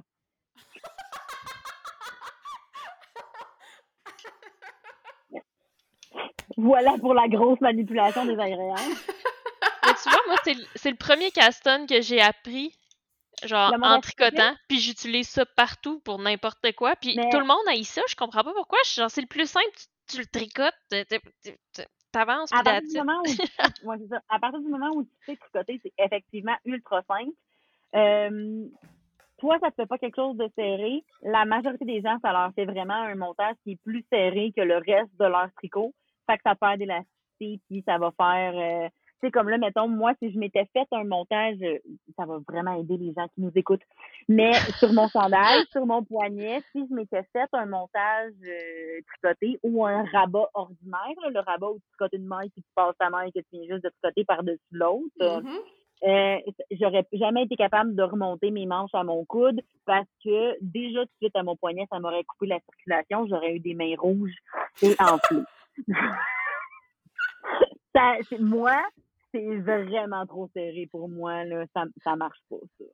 Mais, euh, mais si toi, ça fonctionne, honnêtement, rien à dire contre. Comme je disais, le seul montage contre lequel j'ai quelque chose à dire vraiment, c'est le, c'est le, le, le backloop. Avec le pouce. Simple qu'un pouce, c'est non. Tu veux-tu rire? Oui. Moi, je faisais le, back, euh, le, backloop pour mes petits bras parce que dans ma tête, ça marchait pas de, de monter mes mailles en tricotage. Je comprenais pas comment faire. Puis là, ben, il fallait juste le virer de bord. tu viens de régler genre 9 euh, ans de tricot et de questions. Ben, je suis vraiment désolée. Ben non, tu viens de. Tu viens de répondre à ma question existentielle à chaque fois que j'ai des petites bras. C'est quoi, qu'est-ce que je fais? Oh my god, c'est tellement nice. j'ai l'air vraiment hautaine puis de juger à fond. Là. Si le backward loop fonctionne pour vous, sérieux, euh, tant mieux, là, je vous insulte pas du tout, mais moi, c'est vraiment un montage que j'ai puis je trouve vraiment que ça donne des résultats ultra mitigés. Euh, mais non, mais c'est comme tu dis, c'est ce qui marche avec les personnes. Là. Toi, t'aimes pas ça, fait que c'est correct que, que, tu dises ça. Pour toi, ça, marche pas. Ça peut marcher pour d'autres personnes. Ouais. Puis peut-être qu'il y a des gens comme moi qui ne savaient pas, puis que là, ils sont comme wow. Ouais. C'est pour ça que ça faisait ça. ouais, ça a fait comme. Je sens que c'était une idée de merde de faire ça comme ça, mais j'ai rien d'autre. Fait que. Moi, c'était ça. C'est un peu ça. Je cousais mes petits bras plus serrés. J'allais fermer mes petits trous. Là. Ouais. C'est ça. Il fait vraiment plus de trous. Il est vraiment inégal. Euh, il va. Euh, fait c'est ça. Vous, allez vous sauver vraiment beaucoup de temps en faisant juste le montage côté. Trop nice. C'est quoi le nom de la technique utilisée pour pas que les codes du bas de chandail se replient sur elles-mêmes? Est-ce que tu es au courant? Parce que Camille Descoteaux, euh, elle en avait parlé une fois. Je pense qu'elle commence à le mettre dans ses patrons maintenant. Moi, j'ai pas de moi, j'ai pas de nom de technique en tant que tel. La seule, le seul truc que je connais puis que je sais qui fonctionne, c'est que ton dernier rang avant de commencer tes côtes, tu tricotes tout un rang à l'endroit à maille Puis après ça, tu fais tes côtes. Je sais pas pourquoi ça marche, mais ça marche. Ah, mais ça marche plus simple parce que je pense que c'est un peu ça qu'elle fait, mais je pense une, juste une sur deux. Camille Descoteaux. Ça peut, Il semble que Camille, elle, elle avait. C'était sa tricotée.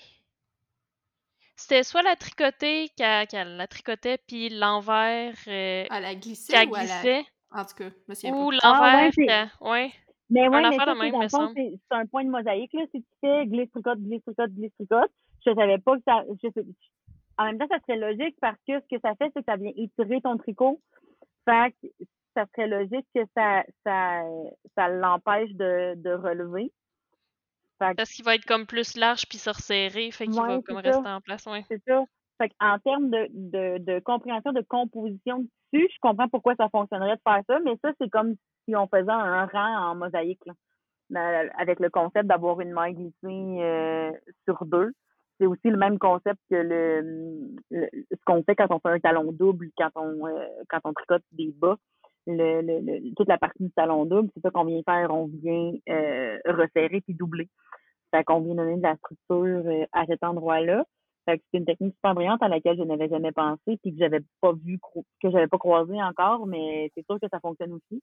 Moi, j'aime bien tout un rang à l'endroit. Mon dernier rang, tricote en maille torse. Pour ceux qui savent pas c'est quoi la maille torse, c'est tricoter au, euh, ta maille à l'endroit au lieu de la piquer comme d'habitude par la bride avant, c'est-à-dire de en avant de ton aiguille, tu vas aller la, tu vas aller piquer ta maille par la bride arrière, donc qui est finalement là, plus en arrière de ton aiguille de gauche.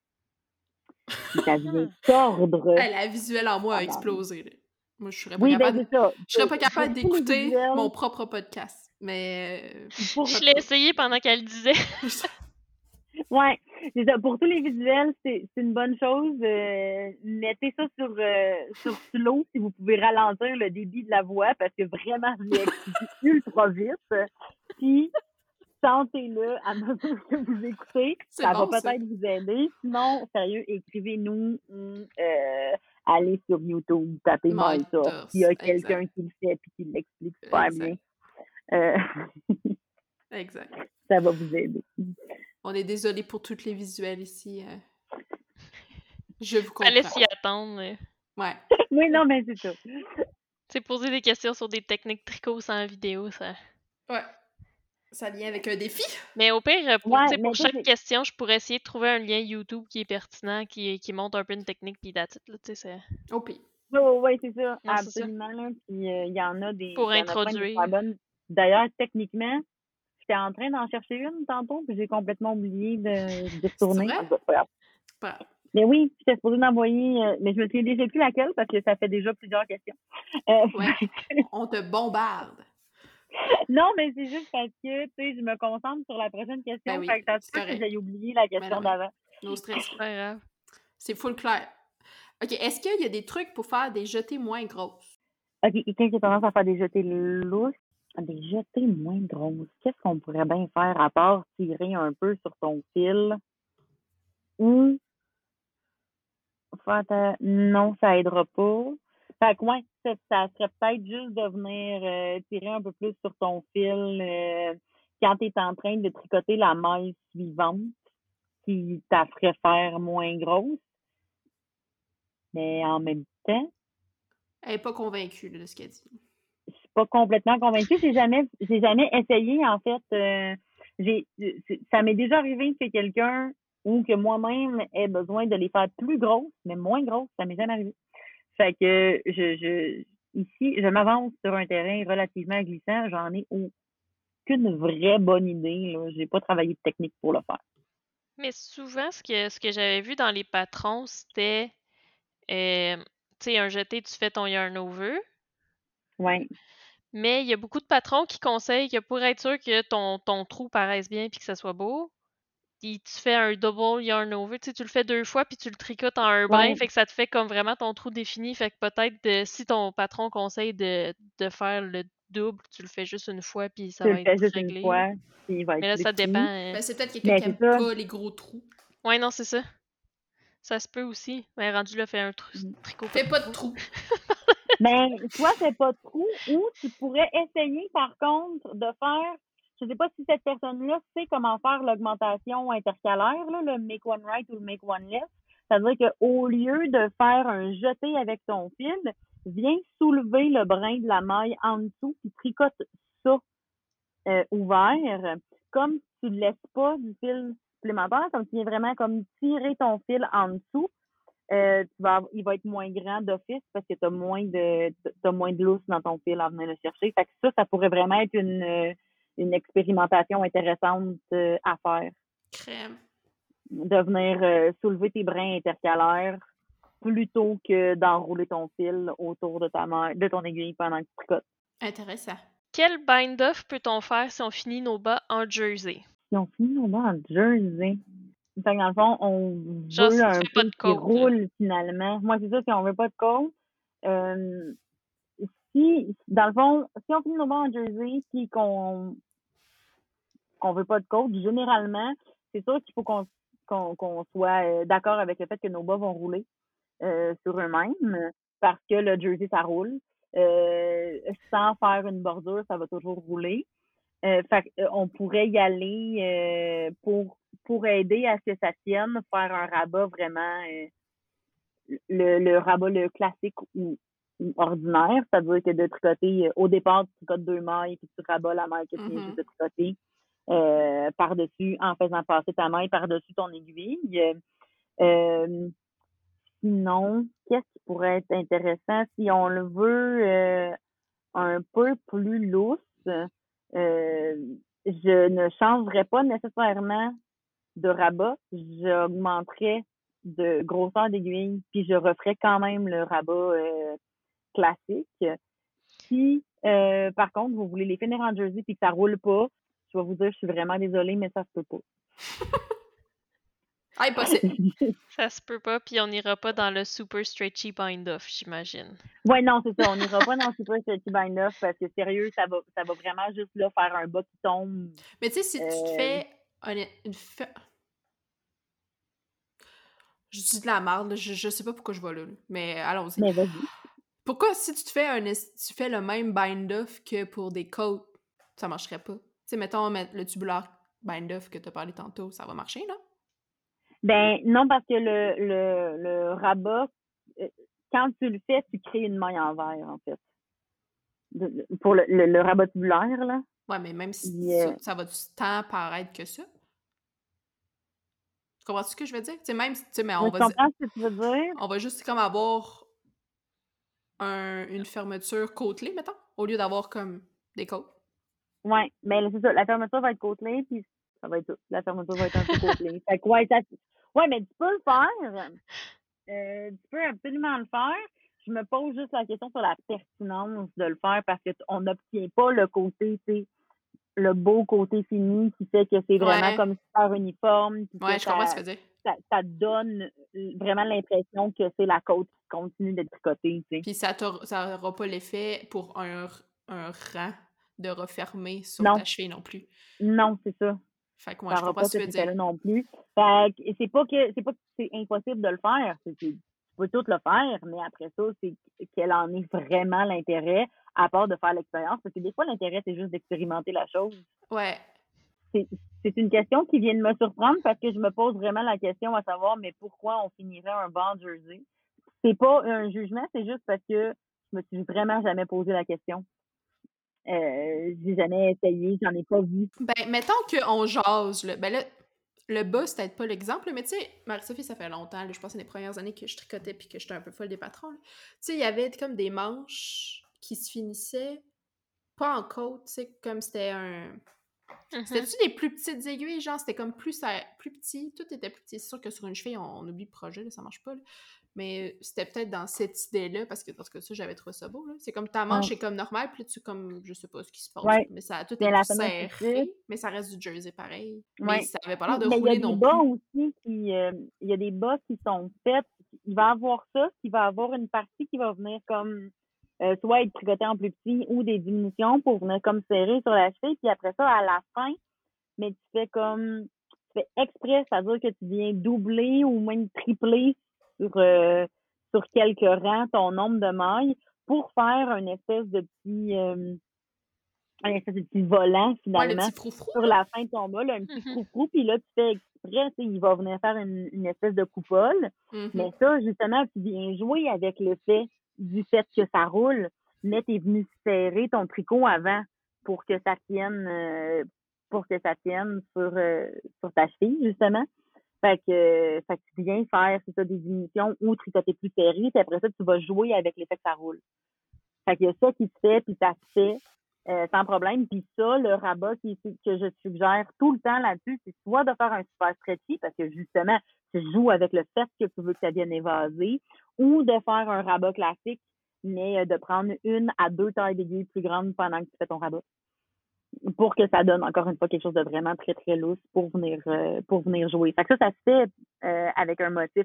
Moi là, dans ma tête là, quand, quand j'entends la question finir en jersey, c'est vraiment de le finir droit, sans motif aucun. Ouais. Ben en fait, personne qui a posé cette question. Mais je me suis jamais posé la question. À personne qui a posé cette question, si ça ne répond pas à ta question, reviens reposer ta question, puis on va trouver de quoi là. Absolument. Puis je vais réfléchir, puis même, tu sais, je vais faire des recherches, je vais aller trouver ou je vais l'essayer moi-même ou quoi que ce soit. Euh, il n'y a aucune, je veux vraiment là, juste le, le redire pour être sûr et. Il n'y a aucune de mes réponses que je donne qui vise à diminuer la personne qui pose la question ou à, euh, à pas trouver un intérêt dans, dans, dans l'opinion ou dans ce que la personne cherche à faire. Là c'est vraiment, vraiment pas ça que j'essaie de faire. On dirait que moi qui fais une espèce de préambule de genre, je vais parler, attention, ça risque de choquer, mais c'est pas ça mon objectif. non, mais. mais je te comprends, c'est. Ça ben, je sais. que quelqu'un prenne le temps de, de, poser une question puis qu'elle ait l'impression que je la juge à fond dans ma réponse. Mais non, je comprends. Mais non, ce n'est pas ça. Lydia n'est pas comme ça. Nous vous rassurons. tu ne recevras pas euh, une tonne de roches par la tête. Euh. Au contraire le jour de ta fête, quand le podcast va être sorti, pour t'accueillir au cœur de mer.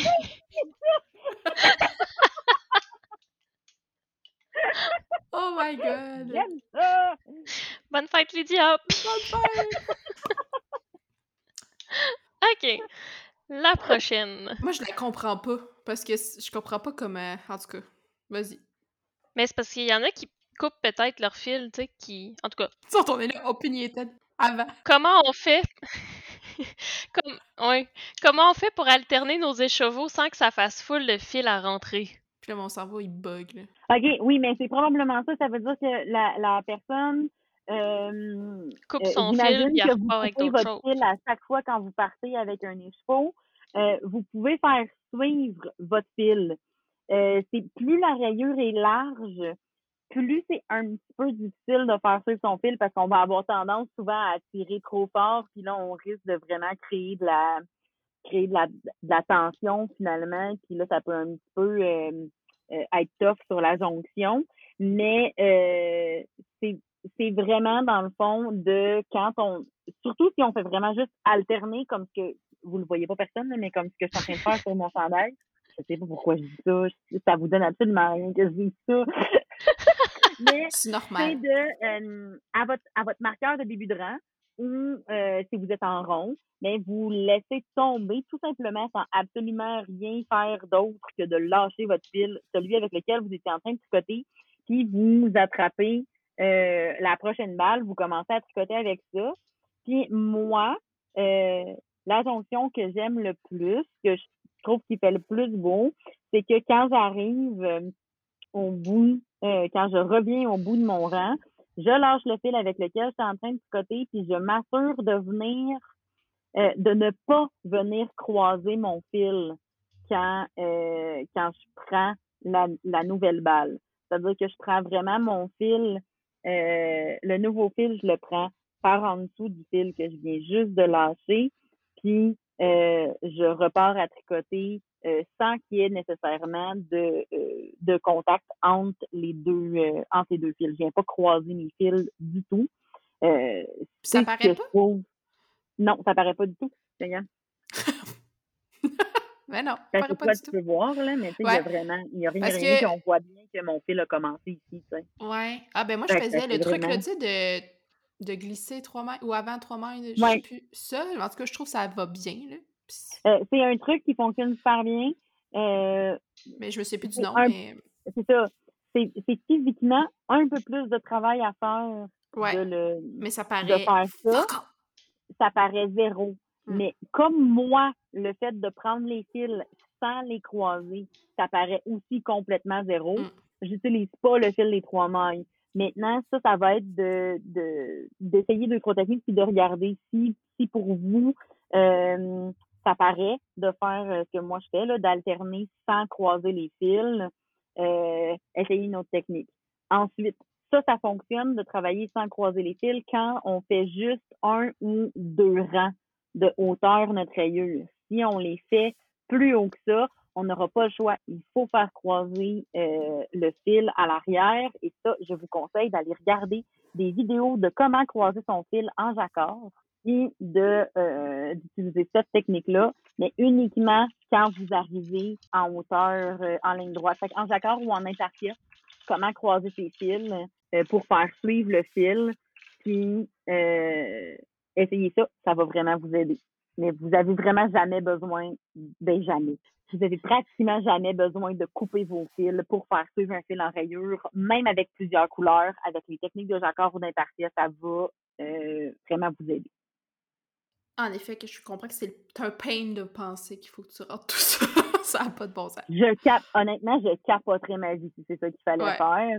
Puis, mais je me souviens, je me souviens d'avoir euh, d'avoir vu des patrons euh, dans des dans des vieilles revues fil d'or au Bergère de France où ils faisaient des petites rayures, des, sais, des rayures à deux rangs, ils faisaient couper leur fil Oh à chaque fois. Ouais. C'était ça qui était dit dans le patron. Euh, C'est épouvantable. Je sais, je sais pas pourquoi. Je sais, ils, ils, ont pas pensé à autre chose. Ils ont toujours, eux, la- les designers qui faisaient ça ont toujours grandi en coupant leur fil puis en changeant de balle. Fait que c'est ça qu'ils ont, qu'ils ont dû faire. Fait que c'est pas, euh, c'est pas hurluberlu, là, de penser à, à Ouais, ouais, en effet. Parce que c'est des choses qui ont été, tu vois, euh, qui ont été Moi, avec cette question-là, euh, je pensais, tu sais, quand tu fais des bas que tu fais toi-même les rayures ou des bas en Ouais. turbo jacquard que, Ouais. sais, ta rayure, elle va pas revenir, ben tu lâches ton fil, mais là, t'as comme plein d'affaires. Ça, tu pourrais-tu Ouais. juste décider de faire suivre ton fil jusqu'à la fin puis it? Ou t'es t'es bien mieux de le couper? Euh, Ben, si tu t'en sers plus jamais. ben, si tu t'en sers plus jamais, puis que tu es en train de faire du jacquard, tu vas être obligé de... euh, je suis de.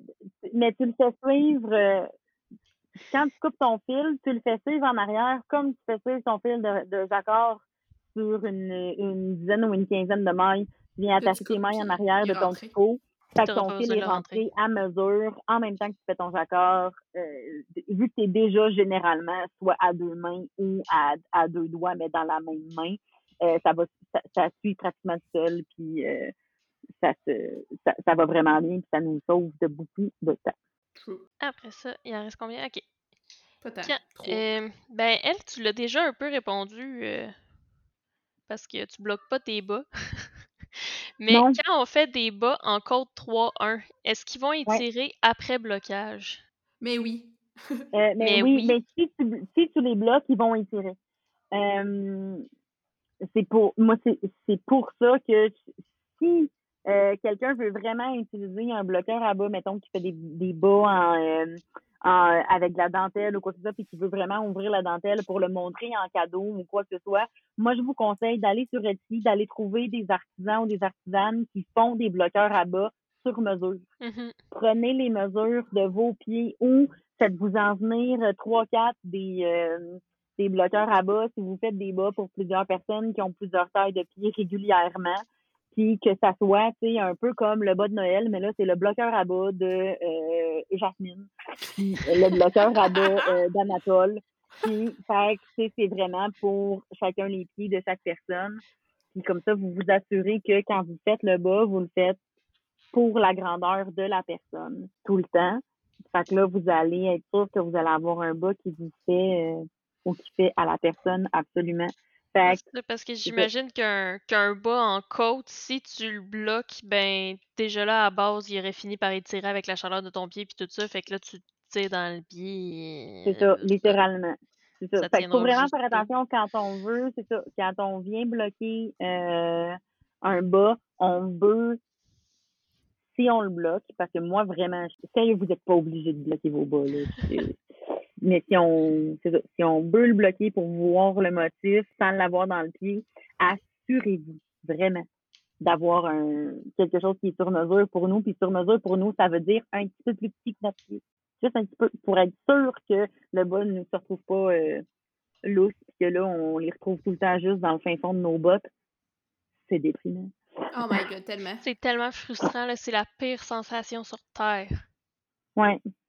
Puis ça aussi, euh, faut faire des tests de talons. Si vous si vous portez des pas de bas tricotés parce que vous en êtes fait plusieurs et qui tenaient jamais dans votre pied, changez de talon pour voir. Moi, le talon, euh, un talon moins raccourci, je peux pas. Ça me tient pas dans le pied. J'ai essayé plein d'affaires, mes bas se retrouvent dans le fond de mes souliers. C'est des pantoufles que je porte, mes bas se retrouvent dans le bas de mes pantoufles. C'est sûr que ça va tirer. Tandis qu'avec un talon double, il tient bien pour mon pied à moi d'autres personnes que je connais, c'est exactement le contraire. Faites des tests de, de talons. Bon plan. Est-ce que la brioche est la version moderne du Fisherman Stitch ou c'est différent? C'est la version adaptée du Fisherman Stitch. C'est-à-dire qu'on a pris, quand je dis on, principalement Nancy Merchant, qui est euh, une, une, dame qui, qui design encore, qui fait encore des livres et tout, a repris cette technique-là et d'autres techniques euh, dites ancestrales et les a retravaillés, est venu jouer avec, avec les, les mathématiques et avec la géométrie de ce qu'on peut faire avec ces agencements-là pour euh, créer, en guillemets, ce qu'est la brioche moderne. Fait que, oui, ça vient de là, mais c'est plus un ancêtre que euh, la même affaire ou quelque chose de différent. Incroyable. Mon Dieu. Débile. connaissance. Ça m'impressionne. Ça donne que je le sais. J'aurais pu ne pas le savoir. Un peu comme la personne qui a inventé le blocage. Là, ça donne que, Celle-là, tu le savais? Euh, celle-là, je le savais. je te laisse ta question, Marie, c'est la tienne en plus. Ça prend des explications. Est-ce que. OK. T'as peu fou que je relise. Tant que tu me demandes pas qu'est-ce que ça fait de santé supérieure à tout le monde. oh non, c'est vrai, je me suis déjà fait demander. Est-ce que la construction d'un patron, mettons, va avoir un impact sur la façon qu'il va bouger sur toi. Par exemple, est-ce qu'un raglan a plus de chances de lever quand tu lèves les bras puis de monter ton nombril qu'un drop shoulder? Mettons? C'est l'inverse, mais oui. C'est l'inverse? Ben, parce que le, ça, mais ça dépend, en fait, parce que généralement, le drop shoulder, c'est, c'est justement, c'est un, l'épaule qui descend super bas. Fait que tout Ouais. ton, tu sais, tout va lever finalement. Là. Le yoke aussi, Fait- I guess? Le, le yoke aussi va avoir tendance à faire ça. Vous avez vu mon chandail de, Oui. Ouais. de centimètres de l'air? C'est ça que ça fait, c'est un yoke. Puis là, en plus, mon yoke est trop bas. Fait que c'est sûr que tout va lever. Euh, oui, il y a aussi, par exemple, encore plus que, euh, que le type d'empiècement, il y a euh, la profondeur de l'aisselle qui va euh, qui va jouer là-dessus. Fait que c'est- ça a rapport avec l'empiècement, évidemment, mais ça a aussi rapport avec le nombre de mailles qu'on fait monter en dessous euh, de la manche. Il va y avoir beaucoup de personnes. Tu sais, quand on vient euh, quand, Ouais. quand on vient séparer, mettons, pour euh, pour la manche puis le corps, là, si on le fait en Quand tu top-down. remontes les mailles de quand tu remontes des mailles là, en dessous, après avoir mis tes mailles de manche de côté, tu remontes un certain nombre de mailles. Ouais. Mais si, puis t'en- as d'ailleurs généralement rabattu ou mis en attente à peu près, à peu près ou exactement le même nombre, là. Je dis à peu près parce que si c'est une, man- une manche chauve-souris, ça peut être différent, là, parce que tu peux avoir des augmentations qui se créent euh, par la suite pour le corps. Mais, euh, mais c'est ça, ça, si tu en fais un peu plus ou un peu moins, ça va te donner un peu d'amplitude puis un peu de, de place à bouger sans que ça relève. Mais fait que oui, oui, il y a les types d'épaules. euh, mais tu vois, ça, c'est un. Ça, c'est un mix entre un, un raglan puis euh, en fait, c'est l'épaule marteau, là. Que moi, je vais te le montrer. Tu sais, il y a vraiment, tu sais, il est droit Ouais. ici. Puis après ça, il augmente, mais il augmente lentement sur l'épaule. Puis après ça, sur quand on se rapproche de l'aisselle, il se met à augmenter vraiment plus vite. Fait qu'avoir le, la- les augmentations raglan, l'épaule marteau, vraiment, elle a, tu sais, elle vient faire un, un, un T, finalement. Ça, c'est, selon moi, dans toutes les épaules que j'ai essayées, c'est celle qui va le moins faire relever. Faire Fait que je vais faire l'épaule marceau pour pas montrer ma bédaine à tous les passants. Ou C'est arrête ça. de lever tes Mais bras. Il suffit de te promener les bras dans les mais- airs aussi tout le temps. là. C'est c'est gênant. Mais Mais non, mais. vraiment, c'est pas aller, Mais c'est euh, que. Tu vois, je pense que tu c'est. peux aller étudier les, euh, les différentes compositions. Ça, encore une fois, Clarisse, il y a une formation de patronisme, mais en, en, euh, en tissu, là, euh, saurait encore plus que moi parce qu'elle a étudié les différentes formes puis les différentes coupes pour le mouvement. là. Mais euh, fait que moi, ma connaissance de ça, c'est de l'essai-erreur de tout ce que, ce que j'ai fait ou de ce que j'ai fait faire à des élèves. Puis euh, c'est ça. Le, le, le yoke avec juste les augmentations puis le rond, c'est le c'est le pire. Euh, après ça, tu as le drop shoulder qui va faire ça parce que généralement, le drop shoulder a aussi une, ép- une épaule qui euh, une aisselle qui est quand même très, très profonde. Fait que quand, quand tu remontes, tout remonte avec. Euh, le, le raglan et l'épaule marteau qui fait le moins. Non, c'est beau, je viens de catcher. Mais, moi, je viens de catcher, il il est où mon problème? Puis je pense que c'est vraiment le, le patron. Ouais. Parce que, tu sais, le, les deux derniers patrons que j'ai faits de B-Banderines, c'était en raglan. Puis, tu sais, il remonte vraiment beaucoup. Mais ça doit être la, la, la, hauteur de mon épaule. Ouais, j'ai l'impression qu'elle a vraiment un petit tronc comparé à Ouais. moi, mettons. Ou c'est peut-être juste toi qui est bizarre. là. Ben, non, mais c'est parce que Fait que ça, ça va être de regarder, c'est ça. Là, c'est dans les mesures, mesures en tant que telles. Sur la, juste sur la longueur de son corps, j'ai tout le temps eu genre au moins 5 pouces de plus qu'elle pour arriver à peu près à la hauteur que sur sa photo à elle, ça tombe sur elle, tu sais. Fait que j'imagine qu'aux épaules aussi, il doit avoir un Ouais. problème pour moi. En moyenne, les gens, on est quand même assez proportionnels. Fait que, tu sais, si tu as un long tronc, tu devrais avoir une longue profondeur d'épaule et vice-versa. À peu près, là, Ouais. parce qu'on s'attend qu'on on n'a pas toutes des proportions euh, absolument égales. Là. Ça prendrait quelqu'un qui a déjà étudié des squelettes puis qui pourrait voir les longueurs, en tout cas. Euh, Ouais, ça, on s'entend qu'à 5 pieds 3, j'ai pas un très long tronc non plus, là, mais non, mais ta proportion, tu sais, tu peux être Ouais. plus en jambes, plus encore quand même à, à, à 5 pieds 3, euh, peu importe où t'es. fait qu'il y a ça. Fait que oui, pro- probablement que si tu arrives tout le temps à tricoter plus long au, au tronc, ben, il faudrait pro- très probablement que tu fasses un empiècement, le yoke, plus profond aussi. pas grave. Fait que c'est dans les Je vais être obligée d'en tricoter en Udiden puis en. euh, On, on... Mais c'est pas si pire. C'est juste mon verre, faut pas que je lève les bras parce que là, c'est ça a vraiment pas de classe. là. C'est pas un debout, mais ça, ça pourrait le devenir euh, rapidement. Si j'essaye de, de me rendre à la plus haute euh, étagère de l'épicerie, là. Ouais.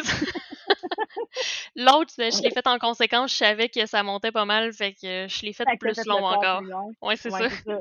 Fait qu'en ajustant ton, ton empiècement, un peu plus de profondeur, puis peut-être aussi dans le top de tes manches, un petit peu plus, c'est ton échelle, là, de la, De de la faire aller plus loin. ouais. Fait un peu plus de maille de tout bras, euh, autant sur ta manche que sur ton euh, que sur ton yoke, ça va- que, que sur ton corps, ça va t'aider. Merci. Ça fait plaisir. Oh my god, Lydia. T'es passé au travers? De un. de deux, wow, merci.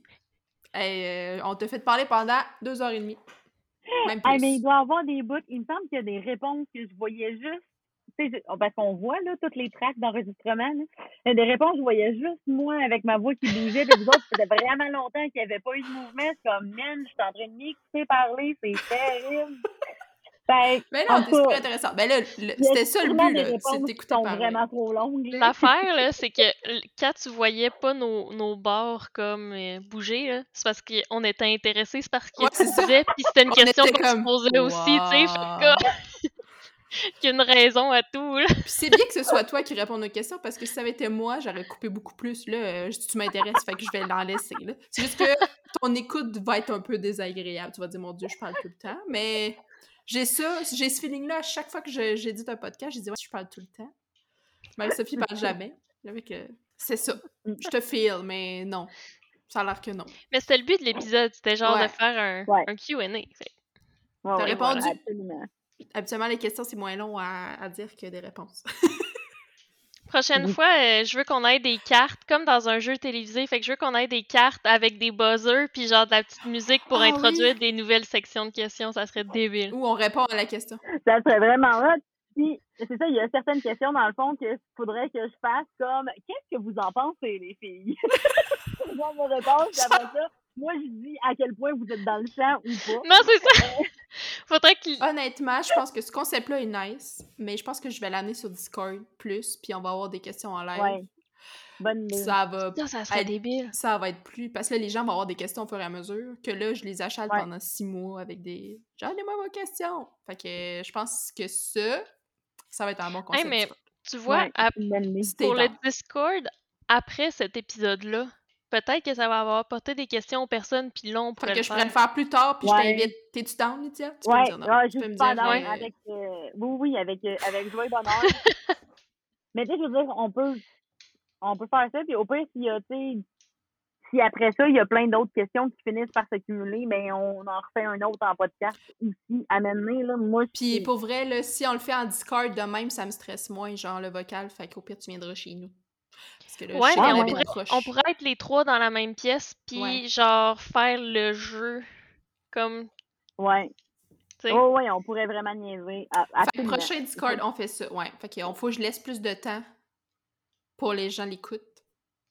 Ouais. Puis, fait que, ouais, ok, on fait ça. Je te, on se rejasera de Ben, toute façon. euh, en même temps, on, on se dit ça, nous autres, nous, ça nous intéresse parce qu'on est un peu nerd, là. Mais ça. euh, c'est- ça serait bien de voir si les gens, eux, trouvent ça intéressant comme idée Ben, de leur faire aussi nous dire. Mais en même temps, nous, on pourrait se préparer des, des questions, puis le pire qui arrive, c'est que pendant l'épisode, euh, on lâche les questions, puis on fait juste Ouais, jaser. on fait juste jaser. Ouais, Le ah, Discord, d'habitude, Puis le Discord, ça me stresse pas du tout, là. C'est la dernière Non, Discord, ça. on a parlé de livres, là. On s'est fait une liste de bibliothèques pas- euh, ouais. incroyables. Le tricot, euh, on avait fait le Discord juste pour parler du MCAL de Westnit, puis finalement, personne l'a montré, on a juste parlé de livres. Fait que. Il y a, aucune pression, là. Si le sujet doit changer, il va changer, là. Mais il y a du monde pour vrai, là. On est rendu, je pense, euh, plus qu'une cinquantaine sur le Discord. là, Ah, c'est qui donc se- ben se, hot. se jase, là, constamment, là, présentement. On est là. rendu 50. Ouais, fait que euh, Ouais. on a créé une mébé communauté de gens qui se parlent de tricot, c'est tellement drôle. Là. Je m'attendais pas à ça. C'est full cute. Je C'est vraiment nice. cool. Bon. Ouais. Fait que merci full pour vrai. Hey, mais ça fait vraiment plaisir. euh, C'est toujours comme trop agréable de passer du temps avec toi de toute façon. oui, on se refera ça, nous autres, euh, en vraie personne, éventuellement. Ouais. Puis là, là, là, là, là, votre histoire de bol à côté parce que je tricote plus à cause de ma brioche. euh, Je vais essayer. Ah oui, de ça venir te bien voir. des bas, là. Je vais essayer Come demain. on, là. S'il fait beau puis que je suis pas trop découragée pour mon épicerie, je vais aller prendre une marche jusqu'au cœur de moi. Hey, c'est vrai, demain, on est samedi? Oui, demain on samedi. Eh ben, j'avais oublié ça. Fait que, euh, comme euh, les intros, les, les fins sont toujours brutales. Fait que euh, ça sera une fin brutale. Merci à tous de nous avoir écoutés. Puis euh, à la est prochaine. 10 heures. Moi, je suis juste comme je vais me coucher, gang. Je suis plus peut capable. C'est ça. On peut pas faire autre chose qu'une fin brutale. Non, c'est genre merci, bye! ça va être ça Merci, Eve. bye! Allô, le retour de Evelyne au montage. Euh, épisode fin brutal, mais je voulais vraiment dire encore une fois merci à Lydia. Et aussi, tel que promis, voici Happy Birthday pour Lydia, un peu en retard, my bad, mais chanté par Lydia, I guess. Fait que euh, je vous laisse sur ça, gang. Bye! Happy birthday, Happy birthday! happy birthday to you. Happy birthday, happy birthday, Happy birthday! happy birthday to you. Happy birthday,